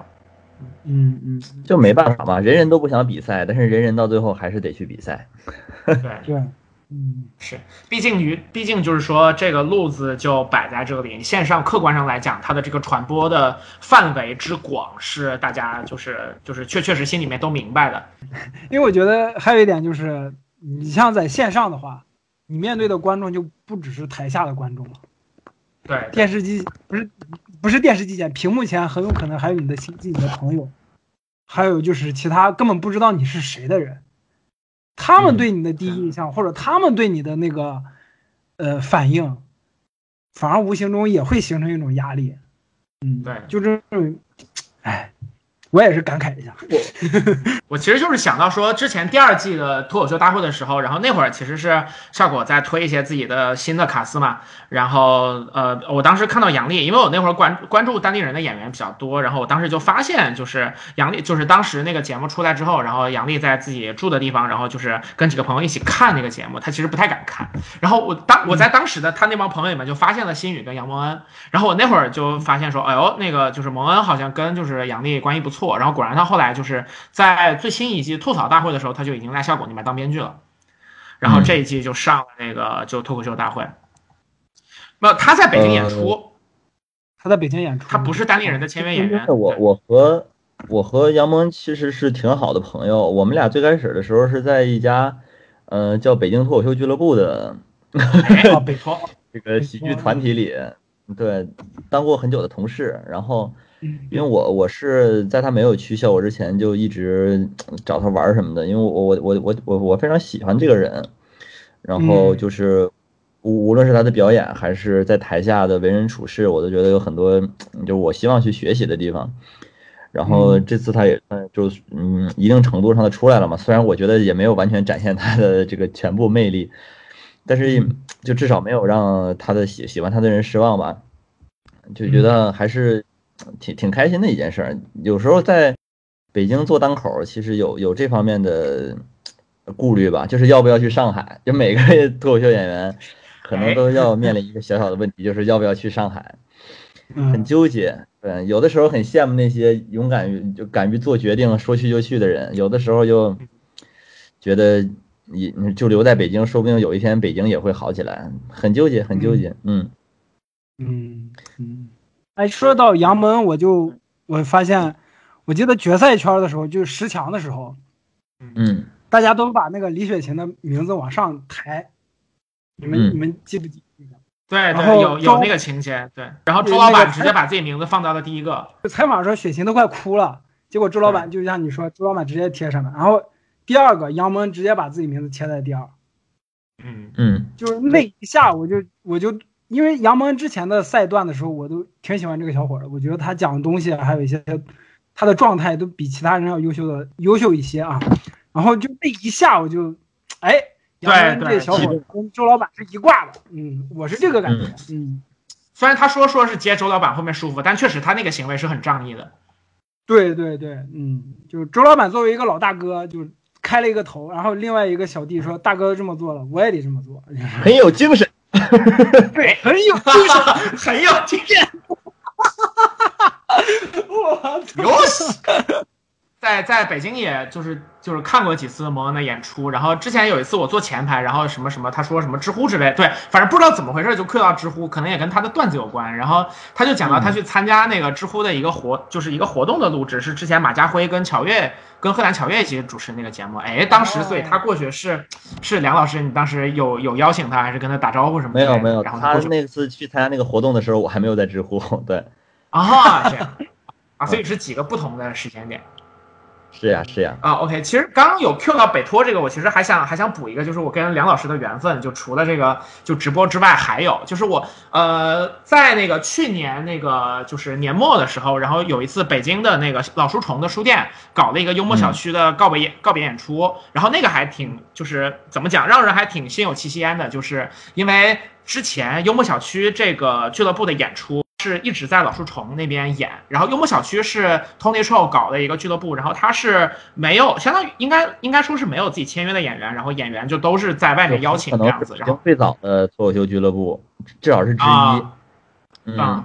然后他就主要是邀请制，就是就是邀就觉得不错，然后就邀请这演员就过来演这样子。然后当时是因为老树虫要搬了，然后就那边就是没有办法继续了，所以说当时在老树丛搞了一个告别演出。然后就那一场整个的氛围特别好，我记得是从快那个快八点钟一直演到十二点，四个多小时的演出。然后那个就是我跟梁老师，就是我们两个网友相认的一个时刻。结果当时。对对对，然后当时在那个梁老师的那个群里面，然后就看到梁老师发那个消息说那个，哎，坐在前面那个是不是喵晨老师？然后我就我就愣了，因为我之前有对到说，就是那个梁老师作为知乎的工作人员，然后跟我们那个就是就是有有一些互动，但是没有对上，哎，这个人是梁彦增。然后我在就是就是活动结束之后，然后跟梁老师见面握了个手，我一下子认出来，我在北京第一次听单口喜剧的演出是听北托的演出，那场当中我最喜欢的演员就是梁彦增老师，然后哇，就有一种哭。对对对，我就有一种就是就是早有缘分，然后在今天就是再次相聚到了一起的这种感觉，就非常的感慨。嗯这就是人生啊！我其实还挺清楚的，对我还挺清楚的记得那一场的演员，哇，有纪云，有柏林，有李征，还有梁老师，然后还有好像还有张雨石，还有刚子。对啊，还有小雪，对，因为那是我第一次去看那个就这种演员，所以说我真的就是印象很深刻，把就是参加那一次的很多演员都记下来了。对，当时是在录北托现场秀，在词词剧场吗？还是对，呃，对对对，就在望京。一个一呃呃四面台的那么一个场地？是的，是的，对对，就是那个对。我那时候特别想转着演，就是背后有观众，感觉特别挺不老啊，对，很奇怪，那个其实不太像是一个就单口的演，就是演出场地。对，那是一个擂台 那个地方。对对对对，它是一个打拳击的一个一一个环境。嗯，对我那时候脱口秀好像只有三个月吧。嗯，三个月就已经在就是一群演员当中，就是在我心中的印象就就脱颖而出。然后现在就跟那个时候也没有任何进步，反正是是挺尴尬的。嗯，哎，客气了没，事，客气了。真事儿真事儿。嗯，您在什么叫戛纳上没事儿？你怎么开始安慰人家了？你是 活着吧，活着吧，没事还行。你这人家谦虚一句，你这好像说就是你就是你就就是你我我问你身高高不高，你说不高不高，我说没事儿，矮子也可以活下去，这是说人话的方式吗？挺好，挺好，挺好，至少大家显得很真诚啊。有一个还挺有意思的事儿，就是李诞他之前在微博上有回答一些那个就是关于这种那那个单口内容的分享吧。呃，我我我必须要说，就是我一六年到一九年这几年的时间之内，特别特别喜欢李诞，我是他的粉丝。我曾经干过把他的微博从最新一直挖到他最早那一条全部看一遍这种事儿，然后也看过他写的所有的书，就是呃反正那段时间有点痴汉粉丝的意思。然后，不过我确实很喜欢他分享的，就是很多东西。然后他当时就刚开那个微博问答的时候非常棒，他他微博问答的第一条就是一个很有内容的一个一个问题，叫做你怎么样去评价迪兰莫兰？然后迪兰莫兰呢是一个那个那个英国的脱口秀演员，呃，单口喜剧演员，同时也是编剧。他有一个很有意思的英剧系列叫布莱克书店。同时，他也演过就是埃德加·赖特的一些就是电影，然后他自己也是电影演员嘛，就大家管他叫那个迪，就迪兰莫兰管他叫老板之类的。对对，然后他就很棒。然后为什么讲到这个呢？是因为啊，我先就是讲就很有意思的一点在于说，那个问题实际上是我一个朋友问的。然后我我是在就是他我看到那个帖子很久之后认识的那个朋友，然后那个朋友说那个就是你在两年前看到那个帖子是我提的问，就又是这种很奇妙的缘分了。呃，说说一下这个就是比较关键的内容是说李诞在那里面有提到的一个很重要的事情，就是说关于单口演员的这种风格。他就提到说，就是呃，不同的演员的风格是不一样的。他就讲说，你哪怕是说虐猫这么一件，就是虐待小猫这一，这是一个非常令人发指的事情。然后那个你换成不同的演员来讲，然后可能效果都是不一样的。如果是那个乔治卡林来讲，就是一个美国的年纪很大的一个暴躁老头这么风格的一个脱口秀演员。如果是乔治卡林来讲的话，你就会非常义愤填膺，你觉得这个行为实在是让你不能。不能容忍。然后如果说是路易 C K 来讲，路易 C K 是一个人气在中国人气非常高的一个桑桑的演员，换成路易 C K 来讲的话，然后你听了你就会感觉说，哦，虐猫的出发点原来是这样的，然后它同时也是人类的正常的情感的一部分。如果说是刚刚讲到的宋飞，如果说是宋飞来演他，然后你听完之后，你可能感觉你自己曾经虐过猫，就是这就是如果你个人风格非常强的话，你就会你就会甚至跟你的文本什么的都是有关系的。那如果是迪拉莫南来讲，你可能就觉得哦，就是虐包，反正就是这么回事儿，它跟喝酒跟豆子罐头，然后是是连在一起的感觉。如果是女生的话，可能还会要尖叫两声说，哎呀，老板好帅啊！就是风格这件事情是非常重要的。然后从至少李诞在当时所讲的那种东西是给我们一个这样的感觉。实际上，我们最近在就后来在看的时候也有类似的感觉，比方说池子，就是池子有一些段子，用李诞的原话来讲说，池子的很多段子在文本上是不太成立的。比方说像是知识点，就是这个段子，它就只讲的那个那个东西。你说它有没有什么就是结构上面的反转？它可能也有，但是它肯定是不那么全的。但他在那演出来。就是给你一种你特别想笑的感觉，我觉得这就是，就是池子，就是作为很年轻的一个演员，他很厉害的点就在于他很迅速的找到自己这种风格。他自己也说，就是刚刚开始在北托那开始演的时候，就是说什么都敢往台上甩，然后就就现场效果也非常非常炸，就这个就是很厉害。我觉得，呃，像这样的演员，有自己很突出风格的演员，就很值得聊一聊。哎，嗯不，小心又说了这么一大串。很有精神。哎，其实其实我觉得，就真要说到这个，我觉得，除了周老板之外，就是卡姆。然后卡姆现在在知乎上已经变成了一个，就是大家对他的称呼，不管他叫卡姆，管他叫那个连名字都不能提的男人，就是到这种程度吧。我想说，太可怕了。我线卡姆的线上我没有看过，我只线下看过一次卡姆，就咱俩那次那次。对，我对我带你去的那一次给我的感，对卡姆给我的感觉就是用不好不好听的话说，就是疯狗式表演，就是 说到疯狗式表演呐、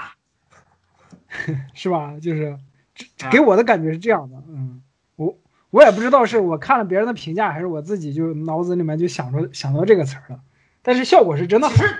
我觉得，我觉得就是你这么说，其实不完全是错的。但是他在这一块儿的想法，就是比比比这个还要更高一层。就是第二季的时候，大家都说嘛，说卡姆开始写稿子的这事儿特别可怕。就是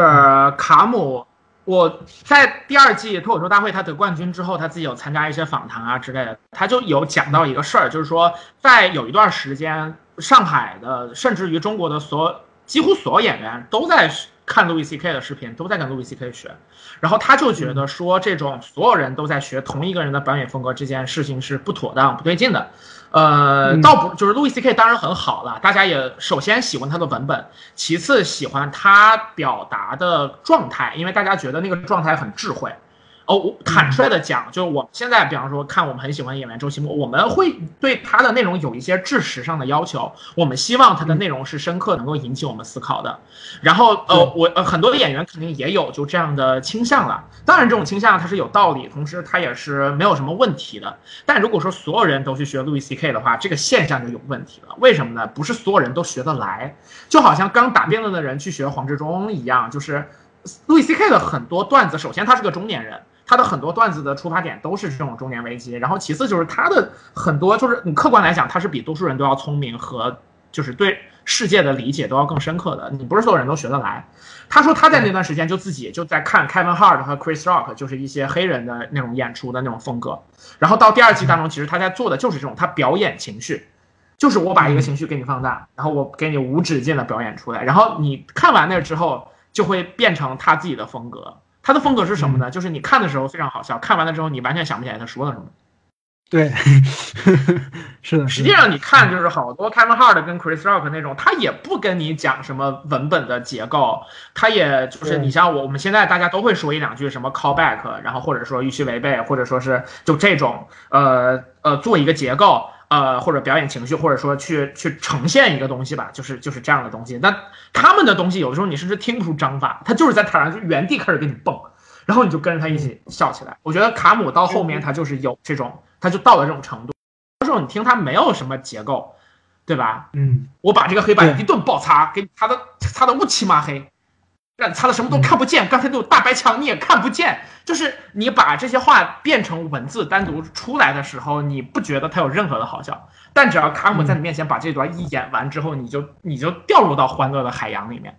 我就是早几年的时候，我会比较喜欢那种，就是就是呃文本结构什么之类。现在我跟梁老师一样，都是快乐派，就你让我笑出来，就就你你就是厉害的。卡姆在这件事情上简直就是神一样的存在，我真的就是因为我是看过他两次现场，除了之前巡演之外，我一八年在传媒大学那边看过一次他演出，真的是太强了，就是不愧是被大家称为那个男人的那种那种那种感觉，所以我我其实真的对他印象非常，没错。嗯，就我对他印象真的非常深刻。其实当妙成老师说出这个黑板一顿爆擦的时候，就证明了其实卡姆是可以被记住的，甚至是我觉得，哎，就单是的，是的，是单从的，内容来说，卡姆就是已经被记住了，反而是今年被记住的一些点，比如说什么。啊、那个叫就什么那么普通却那么自信，他是经过某啊些群体的情绪煽动，加上不断的往前对。叙事煽风点火，才达到今天这么一个传播就是说这个点，它传播出来，尽管说它有传播的潜力，它也做到了，但是它那个原因不纯是喜剧，而是表达。对，是呀，是呀，就对于我来说，他在我心里是不如一顿爆擦的。就一顿爆擦是一个单纯没有任何的，你你不会因为一顿爆擦而想到去恨谁，去去讨厌谁，你只是单纯的开心。这是我很讨厌路易 C K 这一挂的人的这种，嗯、演员的一个点，就是在于，嗯，我我真心的觉得，如果推荐给想从呃脱口秀脱口秀从业的一些朋友，真的少去学路易 C K。路易 C K 今年的专场是我是我今年看的为数不多的一个专场，然后我觉得也非常的好，但是真的不值不值得去学习，真的我我衷心的觉得不值得去学习，多看点黑人，就是看看呃呃看看呃 Chris Rock 或者是 Kevin Hart，甚至是那个艾迪格里芬，就是就就单纯好笑，然后就你你你没办法去用 Lucy K 的方式去生活。你你嗯，并不是每一个人都坦然面对自己性侵别人的事情，然后还把它作为一个喜剧去那样调侃的。我也觉得，哎，悲伤的喜剧不是好喜剧吧？对于我来说是这样的，嗯，嗯嗯哎，这一点上，其实我跟我跟呃梁老师的，就是可能观点倒是有一点就是不太不太一致的地方，就是我可能因为我比较丧的原因，就是我个人还是挺喜欢这种就是悲的那，就是那个点的，但我觉得。在这儿，可能我们又要做一个区隔，就是说，路易 C K 他最终的点，他仍然可以落在好笑的那个位置上。像之前有一个，就是也是在圈内有一个，呃，算是有一些争议，但是也非常受欢迎的一个一个剧，呃呃，一个一个专场吧，是那个那个汉汉娜盖茨比的那个专场，叫娜娜，就是 Nanette。然后那一个是嗯到后面，他甚至已经不是一个喜剧了，他甚至他甚至是那个演员在台上以一个有点类似控诉的形是式。什么什么全演讲那一块的，对对对对，就是就是有点到那个我觉得那个就有点过了，就是他甚至都已经不成其为一个喜剧演出了。就欧美杨笠是吗？那他们呃，就没杨杨丽还，我我跟你讲，就是他比杨丽还要厉害。巴不得拖我们下水啊！毫不顾及我们的谨慎和自保啊，真是，就是就是摇滚摇滚，嗯，因为我因为我对单口喜剧的感情其实没有那么深，嗯，也不是说没但是我们有那么深吧，我今天有梁老师在这儿啊，人家是圈内人啊，剪掉的，我会剪掉的，我靠。真的是我抽没有没有，你。其实我我对这个东西也没有 也感情也没有那么深，讲真是这样的，对。我也不很喜欢去夹带私货的一种表演形式，但是是客观事实是这样的，就是有市场，有市场，个人选择吧。我之所以强烈的建议不建议大家去学路易 C K 的一个点，就是你真的学出来非常的，嗯，取其糟粕，弃其精华。我见过一些脱口秀演员上台之后，就是妈了个逼的，我操，我他妈，就是用这种方式去表达，他觉得非常 real，非常 underground。但是，唉，就是路易 C K 牛逼的点，绝不对不是打破，嗯、打破障碍，而是他打破障碍之后，能够让你觉得对那个东西有一些新的认识。而且我我甚至觉得他的绝大多数专场都是不好的，就只有几部值得去看，更不要去学。这是我自己的一个偏见吧。对，嗯，大家反而还是可以去看一看乔治卡林，就是真正的去做演讲派的脱口秀，不就是好笑的演讲，应该是怎么弄？对，汪海林老师，艾特汪海林老师，汪海林老师有一点儿就那个意思，但是汪海林老师他的那个到不了表达，因为他的表达那那块儿太弱，他还是在念稿。就乔治卡林是就是是是零肉。我跟你讲，就是在中间有一段，他在 B 站有一个 cut，然后标题叫做什么？就是糟老头儿向你证暴呃那个暴躁证明上帝不存在，全程高能，就那一段，我记得我跟十一都给你发过，你可能对对，你可也看过一年还是没有看。对啊，对，你看了，行，那太太不容易了。发行看了，我靠，嗯行啊，对对，难得看了一个，对，就那一段真的是绝了。就是比方说他用那个乔佩西那一个，就是说，就是说他证明说我不拜上帝了，我只拜 Joe Pesci。为什么呢？因为首先我拜上帝跟拜乔佩西，他们回应我的几率都是五五开，对不对？都是 fifty to fifty。其次就是 Joe Pesci 看起来是一个可以他妈的把事儿干好的人，对，乔治卡哇就林是非常棒。那一段真的是绝了，就是你整个人完全被带进去，那那确实是非常非常屌。我我觉得其实杨笠在做，就是也我我还是或或呃，杨笠可能是比较有代表，或者说我们说试图在这种表演当中增加一些个人表达的东西的这种，我觉得确实可能他们学的那种顶顶点就是乔治卡林。我 Q 杨笠并不是因为我想批评他或者怎么样，因为我毕竟我也是个女权主义者，是不是？我觉得他说的挺好的。你看，就像我我是被他攻击的对象，是不是？我也觉得他说的很好，就是嗯，说欧拉欧拉欧拉欧说再点拉欧拉，不哒不哒不哒不哒不哒，嗯，然后就是刚才咱们都说到了，就是梁老师不是很反感，就是喜剧的内核是悲剧嘛。然后我是感觉这个观点好像是因为这几年写周星驰电影的通稿的时候，很多撰稿人都会用的这句话，嘿嘿嘿嘿。嗯，是吧？就包括反正我们确实说什么比较多的看到这个是因为这个。对，就是因为就这句话或者说这个观点进入到大众的视野，是因为我我个人感觉是因为周星驰电影的通稿，有很多人都会用这句话来打打给自己的稿子打底，就说不要看周星驰什么笑什么，其实他背后是小人物的辛喜剧之王酸什么的，的，对。对对，然后就来一个什么来一个喜剧的内核是悲剧什么的，嗯嗯嗯，我是感觉来源可能在在中国大陆吧，可能来源是在这儿，嗯。有的有的。嗯嗯嗯。然后其实就哎讲在在这一块儿的话，其实还有一个背景哈，就可能讲一下，就是说，因为其实，在那个国内，因为我看过那个就是就是出的一些那种单口喜剧手册啊之类的，其实，在某一路的这种单口的，就是文本写作的这种教程里面，其实是比较集中的有去跟大家讲说怎么去挖掘你的负面情绪，然后就是说用负面情绪做你的这个搞笑内容的情感推动力是一个比较好的选择，所以说就是在这个基础之上，其实在国内很多演员就是在做这个事儿的时候，挖掘自己负面情绪是一个还比较主流的写作方法吧。所以说这一块儿就是可能梁老师讲到，刚刚讲到的说有一点观念之争的，或者说大家每一个人达成这个东西路径不一样的这么一个情况。嗯，再往前挖，我个人觉得啊，就是因为，嗯，再往之前，就是单口喜剧这些或者脱口秀这些形式出现在大陆之前，逗笑大众的方式就是扮丑。嗯就像范伟老师跟赵本山他们当时就是春晚上面那一批喜剧节目，嗯，都是扮丑或者说扮自己比较苦逼的那那个情境之下，然后来逗笑大众。可能是因为也是因为这个，我我稍微有一点儿对不同意见，对我我感觉不是，对，因为我我特别喜欢赵本山和范伟，尤其是喜欢范伟，就我觉得其实真的就和和和就举其他例子还好，但是赵本山和范伟真的和扮丑是不太搭嘎的，也不能说是扮丑，就是要想想该怎么表达，就是让自己出丑，对，不是扮丑，让自己出丑，然后引发周围的人笑，就因为其他人就呃其他人或者旁边的人看，你如果会发笑的话，最直接的原因，比如说就是一个人摔倒了，很有可能旁边的人就直接笑了，肥婆跌进水沟里嘛，对对对对就 类似啊，这这种的东西，然后就是呃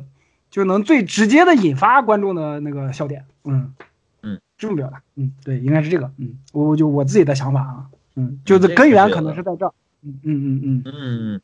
嗯，就这个感觉是有一些的，就是无论是嗯。陈佩斯，然后赵丽蓉，包括到赵本山，一直到近几年的，好像都有点这个意思。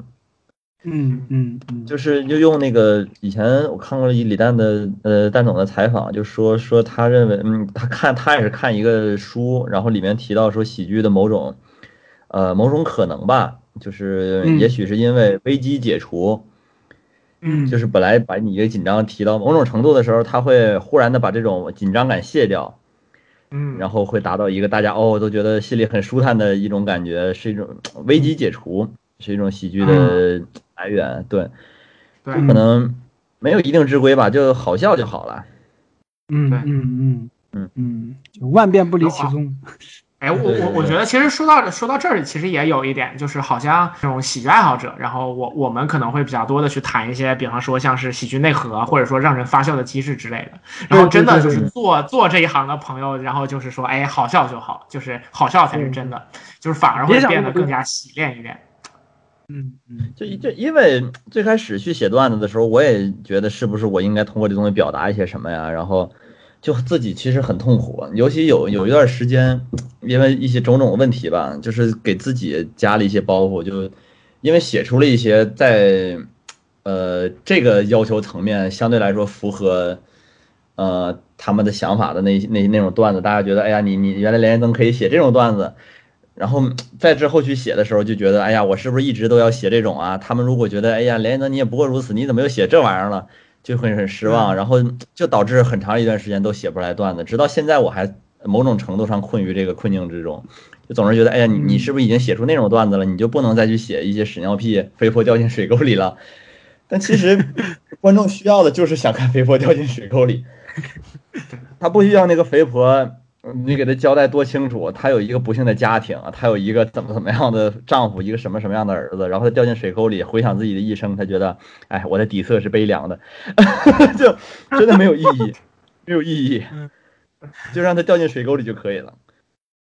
对，加上这句底色是悲凉的，真的是非常有那味儿了。对，有那味儿特别有有那味儿了，有那味儿了。嗯嗯。咱们抓紧时间吧！啊哎呦呵，准备好吗？好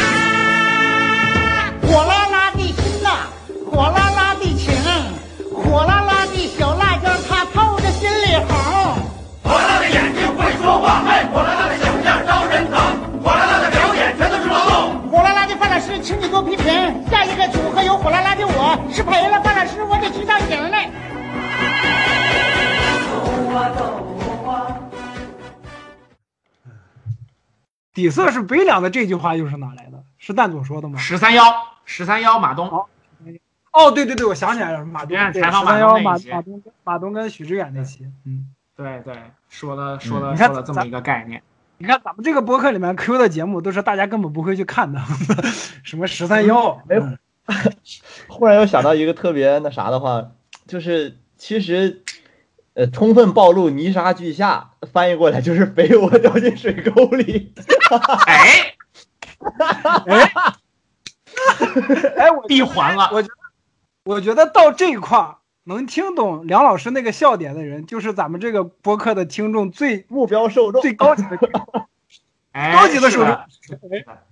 高级你听不懂也没关系，笑就行了。有一说一，确实。嗯，我我感觉大吹不黑是这样的。对，算了，不说了。我感觉我我再说下去就会攻击所有的听众了。我靠！挺好，挺好。今天这个梗还是非常巧妙的，哎，甚至想去线下说一说。哎，哎，能能给您提供一点素材，也是我们这些喜剧爱好者的，是吧？荣誉是吧？开头我先说，嗨，我录一傻逼播客，然后 我在下头一直说，我就是那傻逼，我就是那播客，我你他妈的，从跟我这占便宜，我我服了。我突然发现唯有老师有点那味儿啊，就 是喜剧代师的那种感觉。你刚才这个简直确实是可以当段子了，谁能想到傻逼播客是他妈由傻逼跟播客组成的呢？嗯 给我给我他妈整懵了，嗯，挺好。对，太强了！我之前没有发现梁老师这么这么这么牙尖牙尖嘴利，看来平时还是对我有所保守。没有，我就是第一反应，我没有想到会出现什么效果，我就第一反应。那 可以说是天生的喜剧人了。难道我也是李雪琴那一挂的？哎呀，这个赢不了啊！哎呀，嗯，欢迎大家来见证我的淘汰。多年以后，连彦增会回想起 第一次 看到唯欧老师讲段子的那个、那个、那个傍晚，然后他捧着一份海鲜海鲜那个那这个那个盖饭，我操！小龙虾饭啊，对，小龙虾饭。哎呀，我好想念这个东西，感人感人。好久没吃了。到时候咱们一定要约一顿海海小龙虾饭吹逼栏目，感觉还是非常有仪式感，哎，B 没有问题。让我们的人生形成闭环。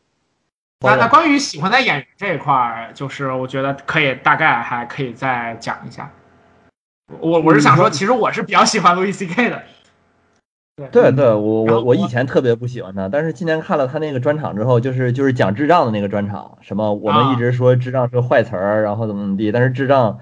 呃，那个我们一方面管智障叫智障，一方面又说智障是坏词儿的那那那那个专场，就忽然还觉得路易 C K 有一些魅力所在。嗯哦，是我操，嗯，他这个他他他特别喜欢的就是就是绕一下，就是他那个视角每次都特别特别神，他会观察到一个大家习以为常的东西，但是只是说，哎，这个其实他的心态在哪儿是有一些什么东西的。我记得他曾经有一个就是。就是就是东西，甚至在国外被人专门就做视频去讨论，是他在主持周年现场、主持 S N L 的时候讲的一个段子。那个段子在欧美的语境当中极其可怕。他说的是就是 pedophile 这个东西，就是恋童癖。他说这个事儿收益非常非常之低，然后同时风险非常非常之高，就是你被抓到你就社会性死亡，大家会把你当成人渣，你会生不如死。那有些人仍然去这么干。是不是你只能认为这个事儿真的非常值得？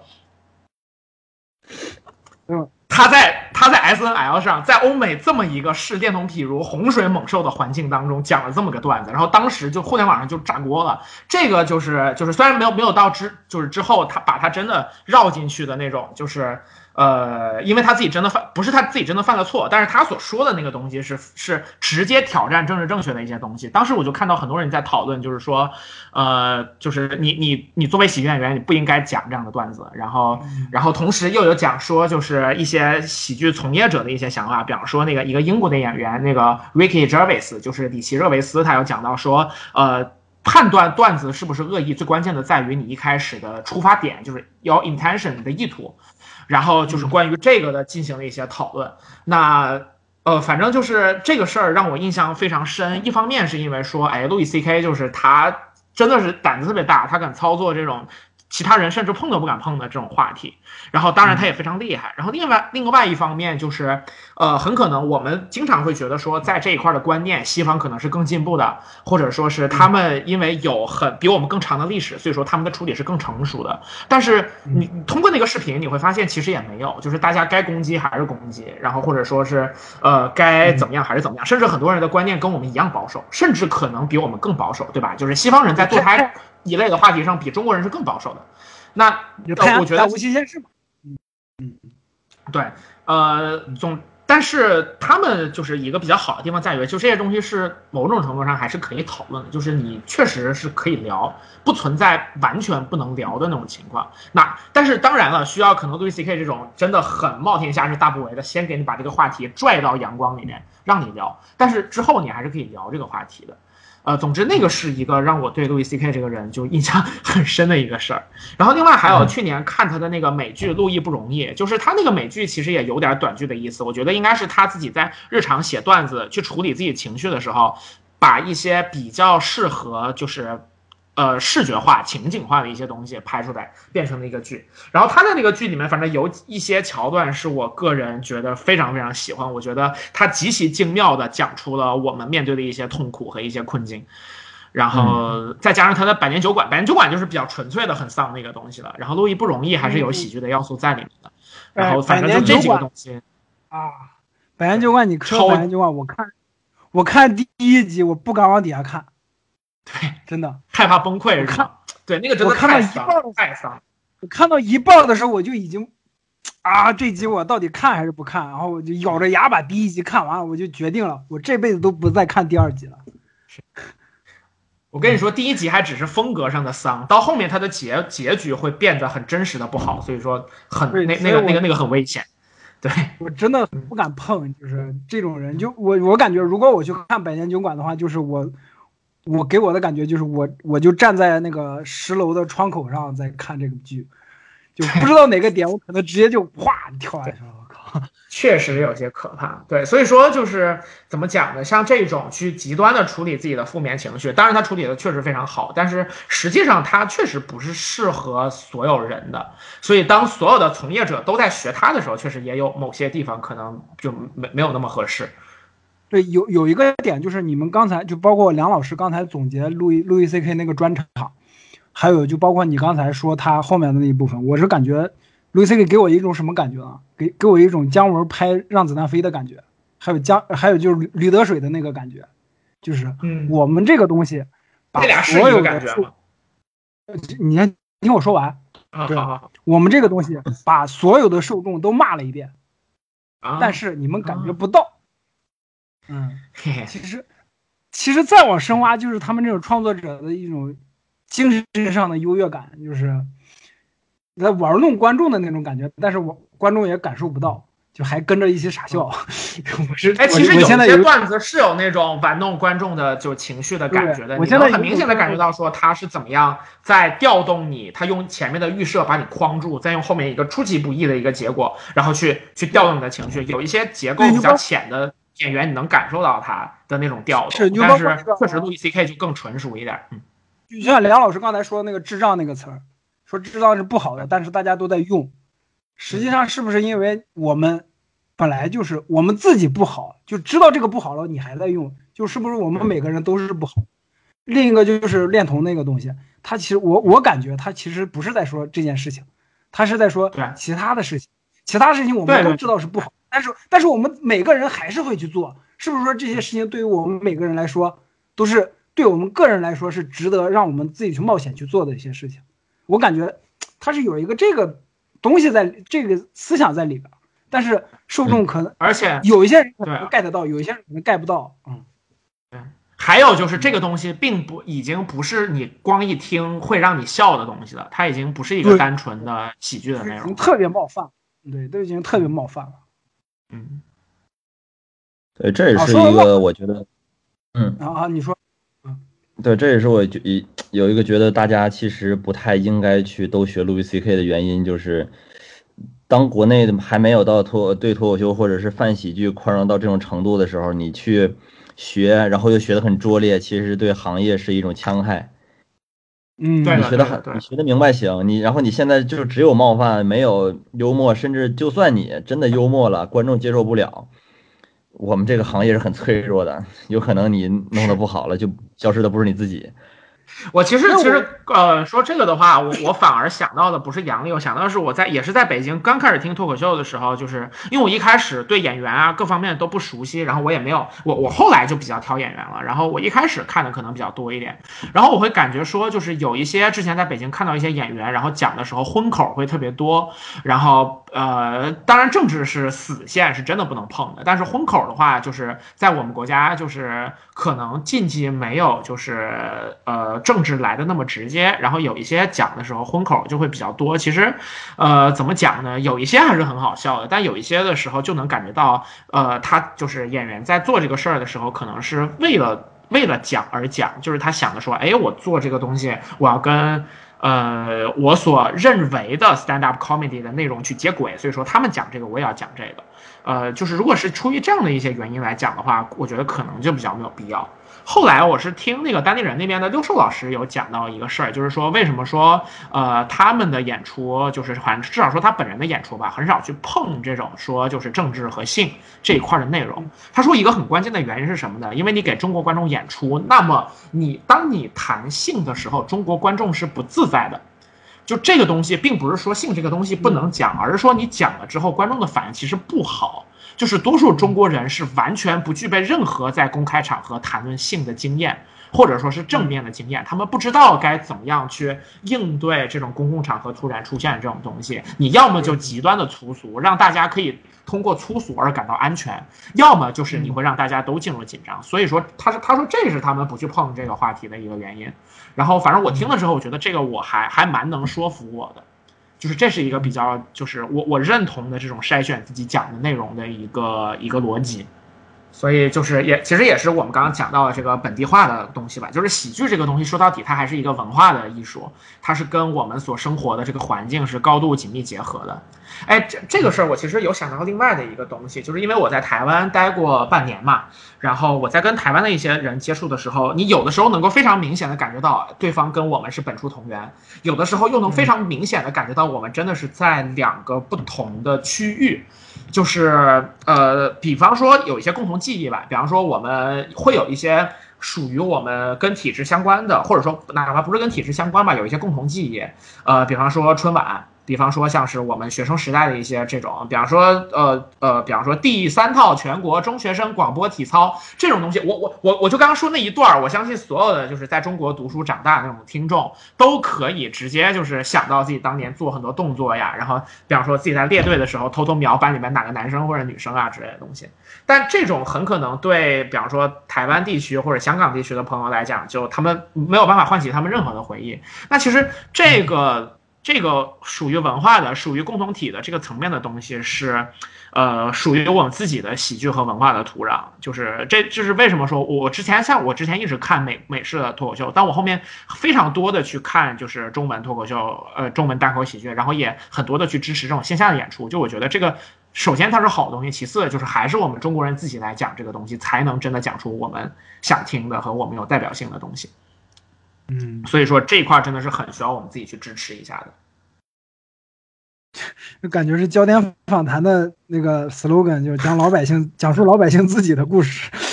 这是东这是东方时空的 slogan。啊，对不起，东方时空，对不起，对不起，敬一丹老师，对不起，水军毅老师，对不起，白岩松老师。就是每次妙川老师讲完，就感觉气氛回到了行业峰会。行业大会，哎，对，对不起，我就对有的时候讲起这种东西，会进入到比较比较比较比较像行业观察新闻稿的那种那种感觉。哎，是的，是的，嗯，喵生老师就负责往上拉，我是负责往底下掉。对，我是负责往底下掉。你是负责组成傻逼播客的播客那个部分。对，你是负责傻逼，嗯，是这样的。对，不要 call back，念念播太绝了。呃，那梁老师要不要讲一下自己比较欣赏的演员，或者是这相关的东西？呃，我在国国外的话，应该就是艾迪·格里芬。对，这是我和我的呃好朋友付航的一个共识，就是艾迪·格里芬就是非常无敌的一个喜剧演员，就是就是他是那种就是非常滥用自己的天赋，但是在滥用的情况之下，还是能达到一个。呃，至少也得是五绝层次的一个武功水平吧。然后，哎，哎，伊格里芬是我喜欢的国内国国外演员，大家有空一定可以看一下。国内的话，其实我还真的是就比较喜欢就那个男人，就哎，啊，对，就是因为他虽然犯了一些这个嗯绝对无法挽回的错误吧，就绝对不应该犯的错误，但是我觉得他的东西是好的，这个是没有办法扭转的。对，因为嗯对，呃，他是就不抛开他今年嗯出了一些差错之前吧，其实他对于中国脱口秀的贡献是非常大的。一方面他呃把他的东西做了一个很好的出圈儿，另一方面也让大家没有带着那么沉重的盼望去看待脱口秀，不会觉得你非得说出一些类似于扭转大家对智障的看法呀 这类的。呃，寄托才去看脱口秀，大家就觉得就一顿爆擦也可以好笑。然后我我我真诚的希望大家在表演风格和内内容创作上去学一学他。对，其实你虽然你他的表演是很难复制的，但是呃，创作逻辑可以去研究研究。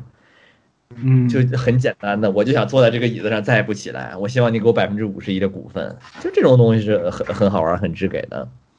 嗯然后看完之后开开心心一一傻乐就得了，也不会觉得我今天非得回去思考一下，哎呀，是不是底侧北凉啊？也没有必要，真的是。哎呀，我想了想，就反正我想了一下，我最喜欢的反而没有，就是怎么讲呢？让我想一想，因为我我刚才前面不是也说了吗？我比较喜欢那种沉重那一挂的，然后嗯，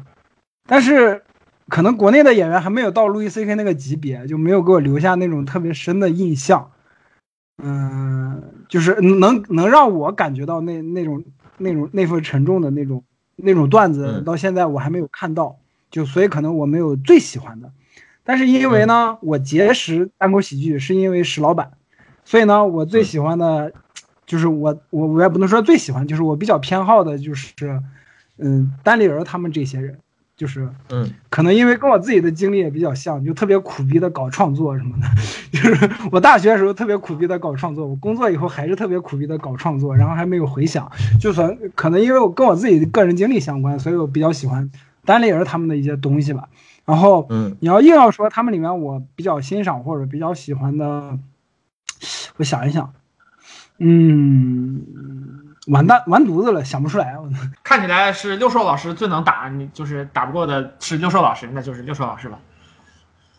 六兽六兽老师，因为啊，我特别幸运。你说到这一点，我发想起来，我特别幸运，就是我第一次去看单立人的场子，就咱们俩那次去，碰上了周奇墨，碰上了六兽，还有谁？贾浩，贾浩当时应该是刚开始讲，因为那个他感觉他那个你要说回忆演员阵容的话，那次是是不是还碰到莫了呀？就是那个警察，哦，对对，莫文莫文，对莫文也有莫文，对对，莫也很棒，莫主要是太有生活了，太有生活了。莫文是第二次，第一次那次就是我第一次去看的时候，就是周奇墨、六兽、贾浩，还有一个谁，还有其他人我忘了，对不起啊，对，那个小五，小五，啊，小五他们那那晚上那个阵容，我现在能想起来，基本上是这个。然后给我感觉那个最好商演会大概控制一下，就是他们拼盘演出的这种质量，这样子嘛。对对，当时给我感觉最好的是六兽的那个他讲的东西，啊，嗯，但是因为当时我不认识周奇墨，周奇墨上台的时候我就想，这哥们儿不打篮球可惜了，就真的是他的段子，然后我第一反应是，哈哈哈嗯嗯，然后嗯，就我自己个人偏好比较可能偏单立人这边，然后就是然后就是默剧，就是咱们那次看那个啊，默剧王子嘛，开开放麦的时候，王子王子拿我使劲儿开涮，但是我特别喜欢他的表演。嗯，就后来就是咱们朋友圈里 C C 不是也说了吗？C C 说他是去年吧，应该是去年还是今年，就是那个一七还是一八年吧？对一七还一八年那个那个那个那个影那个影视影视剧影视节叫什么来着？想无锡是吗？对，乌乌乌镇戏剧节。啊，对对，乌镇戏剧节，无锡，我只记住两个字儿，乌镇戏剧节震震撼全全场的一个默剧演员，就是我才知道，就是我是觉得我靠，这哥们儿真真有东西，我靠。我其实比较早，因为我说是听国外的那种嘛，然后再加上就是国内的吐槽大会起来之后，我听那个就是国外的喜剧中心的吐槽大会。我当时有看到一个很很很一个很有特点的一个小哥，那个小哥的特点是毒舌，然后就是骂，就是吐槽大会里面骂的非常狠，就把人往死里骂那种。然后那哥们叫 Anthony Jeselnik。然后他后来自己也开了一个节目，然后又做了一个专场。他那个他的专场的名字叫 Thoughts and Prayers，就是这个 Thoughts and Prayers 这个表达是说很多出在西方出现了一些比较大的灾难性事件的时候，很多人会在那个就是推特上会发自己的哀思，就像我们点蜡一样。然后，嗯，就我们是点蜡，他们就是发 My thoughts and prayers，就是说我的我的思虑与我的祈祷与你们同在，是这样的一个意思。然后他就讽刺这帮人。然后我就非常非常喜欢他的，因为他的讲的就是那种比较冒犯性的 offensive，然后但他冒犯的那个点又都特别有意思，然后骂人骂特别狠，我那段时间就非常喜欢他。呃，然后后来就是就像我我当时讲的说，呃，其实那段时间有一个全方位的我我的就是看的东西在偏向国内，因为我大学的时候是。是很很无端的觉得国内这些东西都不行，无论是国产影片还是国产的这种喜剧还是什么的，都我都觉得不行。我觉得我为什么要花钱去看国内的人做的东西呢？然后我后来就逐渐意识到说。就是文化这个东西是跟我们自己是血脉相连的。那真正能讲出我们自己的故事的人，还是我们的同胞。所以说，我们就是就如果你真的喜欢这个东西，你还是要看，就是我们身边的人把这个事儿做到一个什么程度，然后去他们当中最努力和最优秀的人，你我们也是要支持的。就是意识到这一点之后，然后开始看。翻过来看国内这些东西，然后我就就是在在在看了很多演出。我其实也也是比较喜欢当地人的这种。然后当时就是我看吐槽大会和脱口秀大会的时候，我最喜欢的可能是 Rock 跟卡姆，后面可能加一个呼兰，因为我我觉得呼兰就是在脱口秀大会第二季的时候，已经没有人会不喜欢他了，就真的是太猛了。包括这一季周奇墨在挑战他的时候有说，就是说呼兰的很多段子他有点看不出结构。就是这个就还挺厉害的，我我其实也是因为这一点，就有的时候你听他的东西，你不是那种就是比较比较靠一个结构意识去套那种那种思路的，然后我觉得会比较有意思。然后另外还有一个就是我在北京也是看演出的时候，哎，就是梁老师刚刚提到的他的好朋友付航，付航的演出完全把我吓到了，我就非常 坦率的这样讲，完全把我吓到了。我之前 没有想到过可以可以可以这样子讲，然后我之前也是最激烈的演出只看过卡姆的演出，然后呢，我引述一下我之前去老树丛看那次演出的时候，主持人 Tony Chou 是怎么介绍他的，因为那一次是一个非常长的拼盘演出，把北京的很多很棒的演员全部就是其中也包括我们的梁老师，然后就是把他们全部都拉到这个台上来演出，然后就一连串都是主持人在介绍，然后他就介绍不同的人有不同的就是入场词嘛。然后付航要上台了，Tony Chou 是这么讲的，说说就是大家都知道，就最近有个很火的演员叫卡姆，然后这个演员是我们圈内公认的唯一一个能接在卡姆后面演出的一个人。然后对于他，我只能用这样的一句话来形容：He's a really nigger。哎，很可惜，黑金老师身体 身体不太舒服，然后现在没有没有在我们的这个录制里面，不然他听到这句话，哎呦哦，我之前跟他介绍过付航，然后他好像也看过，他也很喜欢。就是这句话顿时就把台下的我点燃了。就是 Tony Chou 老师就在台上说 说 He's a really nigger，然后我整个人就我我当时就很那什么，然后对他上台就整个他完全是怎么讲呢？就是就是激情燃烧的那种那种那种感觉。我觉得他在用自己的生命在跟我们讲讲这个东西，就是在他身上我。最深、最深切的感受到了一个人的生命的存在，原来可以这么样的，就是显眼，然后给人以这么强烈的那种感知。呃，我其实我看过他三次演出，除了老树虫之外，我单独买票去看过一次 C 加的演出，然后还也买票看了他的专场。专场那一次其实有一点，因为现场互动的环节比较多，然后拼盘那一次就，我靠，真的是很厉害。他就是演到一半，突然就啊那种。上来了的那个状态，然后上图了。对你现在让我讲，我甚至都有点难以形容。但我在现场，我当时真的是被他逗到笑到生活不能自理的那个感觉。对这个事儿让我印象非常深刻，所以就是当你经历了这样的笑之后，你就真的不会再拘泥于文本的要求，你不会觉得说我一定要听到一点什么东西。我靠，朋友，有人能让你这么快乐，你为什么不去支持他呢？我我对我我是真的就现场有有这样的感觉，所以说对付航老师我也是真的非常非常喜欢。嗯，是这样，就是你刚才说说那个这个那个这个词的时候，然后我第一反应是，我先确定一下，是黑鬼的那个意思是吧？对对对，就是那个意思。就是付航老师的长相就真的非常 really really nigger，不是因为长相，是因为他的风格，就是我是说给我的感觉，就付航老师的长相就 really nigger 的，就感觉他直接配一个大金链子，然后脸涂黑一点，就是一个那个就 what you 然后 man，他就他关完全键不光是这个，他还像是他还像是就是已经已经飞大发了的那个状态的的那种感觉。哎，然后我们希望付航付航老师珍惜自己的艺术生命，好吧？就是我们一一定，我希望他永远都可以给我们带来精彩的演出。对我表达一下自己的希冀，这样子。你是不是在暗指付航老师会是第二个那个男人呢？别别别别别别别，我别没没没没完全没有，我矢口否认。别别别别付，航老师啊，是一个非常正能量的脱口秀演员，他一生呢追求的就是把单纯的快乐带给大家。他自己呢生活也非常自律，每天七点睡觉，十点起床。我和他在盖格曼同居三个月，就是兄弟们把正能量打在公屏上，不要乱造我付航老师的谣就可以了。正能量呃正能量正能量正道的光。嗯，然后付航在那个付航老师在这个 B 站其实有自己的号，然后有自己的视频，然后我也是在呃 C 加看完他演出之后，迅速的把他就是传在网上的所有的演出全都看了一遍。就是怎么讲呢？不愧是疯狗派艺术家，真的是真的疯，也是真的狗。哎，既然这样的话，有没有可能就是以后中国脱口秀界就会出来一个流派，就疯狗派了？然后出来另一个流派很，出来另一个流派就叫打狗棒法，我操！打狗棒法打的就是那个男人，嗯好，挺好。我那那对，假如假如比狗还还可以打狗的话，倒确实还挺让人期待的。嗯，是的，是的，嗯，你看，我就刻意的讲梗就没有那个效果。是的，是的，都不行。所以就是你 你可能还天是然一块的。对跟这个行业有一定的距离。对不起，中国的脱口秀只能窝在家里打《江南百景图》和《万国觉醒》。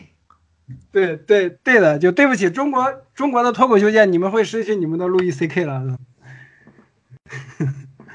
我去做中国漫画界的路易 C K，我操！你当哪个界的路易 C K？你现在会给我们的感觉都只是你会性骚扰其他的女孩子，不要不要拿这个东西来给自己类比啊，朋友。好的好的，嗯，我觉得还成啊，今天的相谈甚欢，可以说非常快乐。是的，是的，今天确实聊的非常非常快。对，涵盖的范围特别多。我我现在你让我现在去理一下，我都不知道咱们刚才在说了什么，就像那个男人的脱口秀一样。真的，卡姆卡姆卡姆！我天呐，我就真的是整个我今年从那个五月份之后，然后就是所有的地方看到的名字都是那个男人，为什么要这样？宋宋冬野都没有这样啊！哎，宋冬野是干嘛了？我都忘了。宋冬野是也就是就是就是飞叶子嘛，哦，然后然后然后被逮起来了，后来发了空钢群郭云潮，郭云潮真好，我特别喜欢。但是艺术水平呢，也绝不能弥补这个他们所犯下的错误。所以说，亲爱的朋友们，我们维苗平话的粉丝朋友啊，一定要把住正能量这杆秤啊，不要在人生的道路上误入歧途啊！这是我没错对大家最后的啊关心了啊，是的，我最后的波纹了。最后的波纹了。天地之间有杆秤，那杆秤是老百姓哎，没毛病。啊，那秤砣是老百姓。嗯，那那杆秤是什么呢？那杆秤 就是喵晨的妈妈。啥？呀这是毫无毫无道理啊！因为阿姨刚才站在你的身后，看着你甩头，你想我的儿子怎么了？我就我就如同王建国听到李雪琴拿他砸挂的时候的，拿他现挂的时候的那个反应，啥呀？最后咱们梁老师都说了最后的波纹了，那咱们俩也讲一讲最后的波纹吧。哦，就就今天就差不多就可以这样。对，那最后就是希望我们的听众朋友，如果在北京的，然后看到梁梁彦增老师什么时候有演出，就去买票支持吧。啊，可以，我建议大家直接转账，好吧？就是关注我的微博，直接转账就可以了。看演出呢，我也不分成啊，所以说就直接转钱啊，没有那些有的没的啊。啊，哎请请梁彦增老师是个把思路。请梁彦增老师把收入的百分之五十转转给维喵平话啊！我们这个节目到现在只收入了一毛四啊！是，对我们节目的收入就全靠这种飞行嘉宾，然后就是就是在我们这儿可成功成功收到的这个，对。然后就接下来就是豪绅的钱如数奉还，百姓的钱三七分成。哎，这话说的，咱们就是百姓，你是认清自己的身份定位啊。这次把梁老师请来，真的聊得特别开心，就感觉各种精神高潮。嗯，是的，和中国的路易 C K 也是 碰撞了一下。哎，漫画界路易 C K。哎，这个梗，嗯，好吧，好吧，好嘞嗯嗯，那我们呃，那呃，我咱们几个就有机会在北京一起去喝个酒什么的，嗯，到时候一定约。嗯，那我们这期关于单口喜剧的节目呢，就录到这里了。哎非常感谢梁梁彦增老师来我们的节目做嘉宾。嗯，是的，我也非常感激他给我这个机会。客气了，客气这个了。我就相当于当地人喜剧大赛夺冠了啊！哎，你好啊。哎，特别好，特别好，嗯，也相当于脱口秀大会夺冠了啊！哎，那是高攀了自己，高攀了自己。希望 希望国内的这个单口喜剧的事业也能发展的越来越蒸蒸日上，又回归了行业大会的这种这种这种感觉。然后呢，也希望梁老师可以就是呃给我们带来更多和和各位就是同道一起给我们带来更多精彩的演出。也希望我们有一天在北京可以看到很多很多精彩的演出。好呀，对，嗯，就好把欢乐带给大家。嗯，对，然后希望我和梁老师可以站着把钱挣了。耶，好，我嘞这期节目真的到，这期节目真的到这里了，大家再见。嗯拜拜。拜拜。在网易云音乐、喜马拉雅 FM、荔枝 FM、小宇宙搜索“微妙评话”就可以收听我们的节目。爱发电搜索“微妙评话”，点进主页；B 站搜索“浮士德的胫骨”，点进主页查看音频投稿，或者在频道的音频分区搜索“微妙评话”，都可以收听我们的节目。想和主播交流，在微博搜索“维猫评话”，直接私信，或者可以私信留下你的微信号，注明进群，我们会加你好友，拉你进群。好，感谢大家收听本期《维猫评话》，大家再见。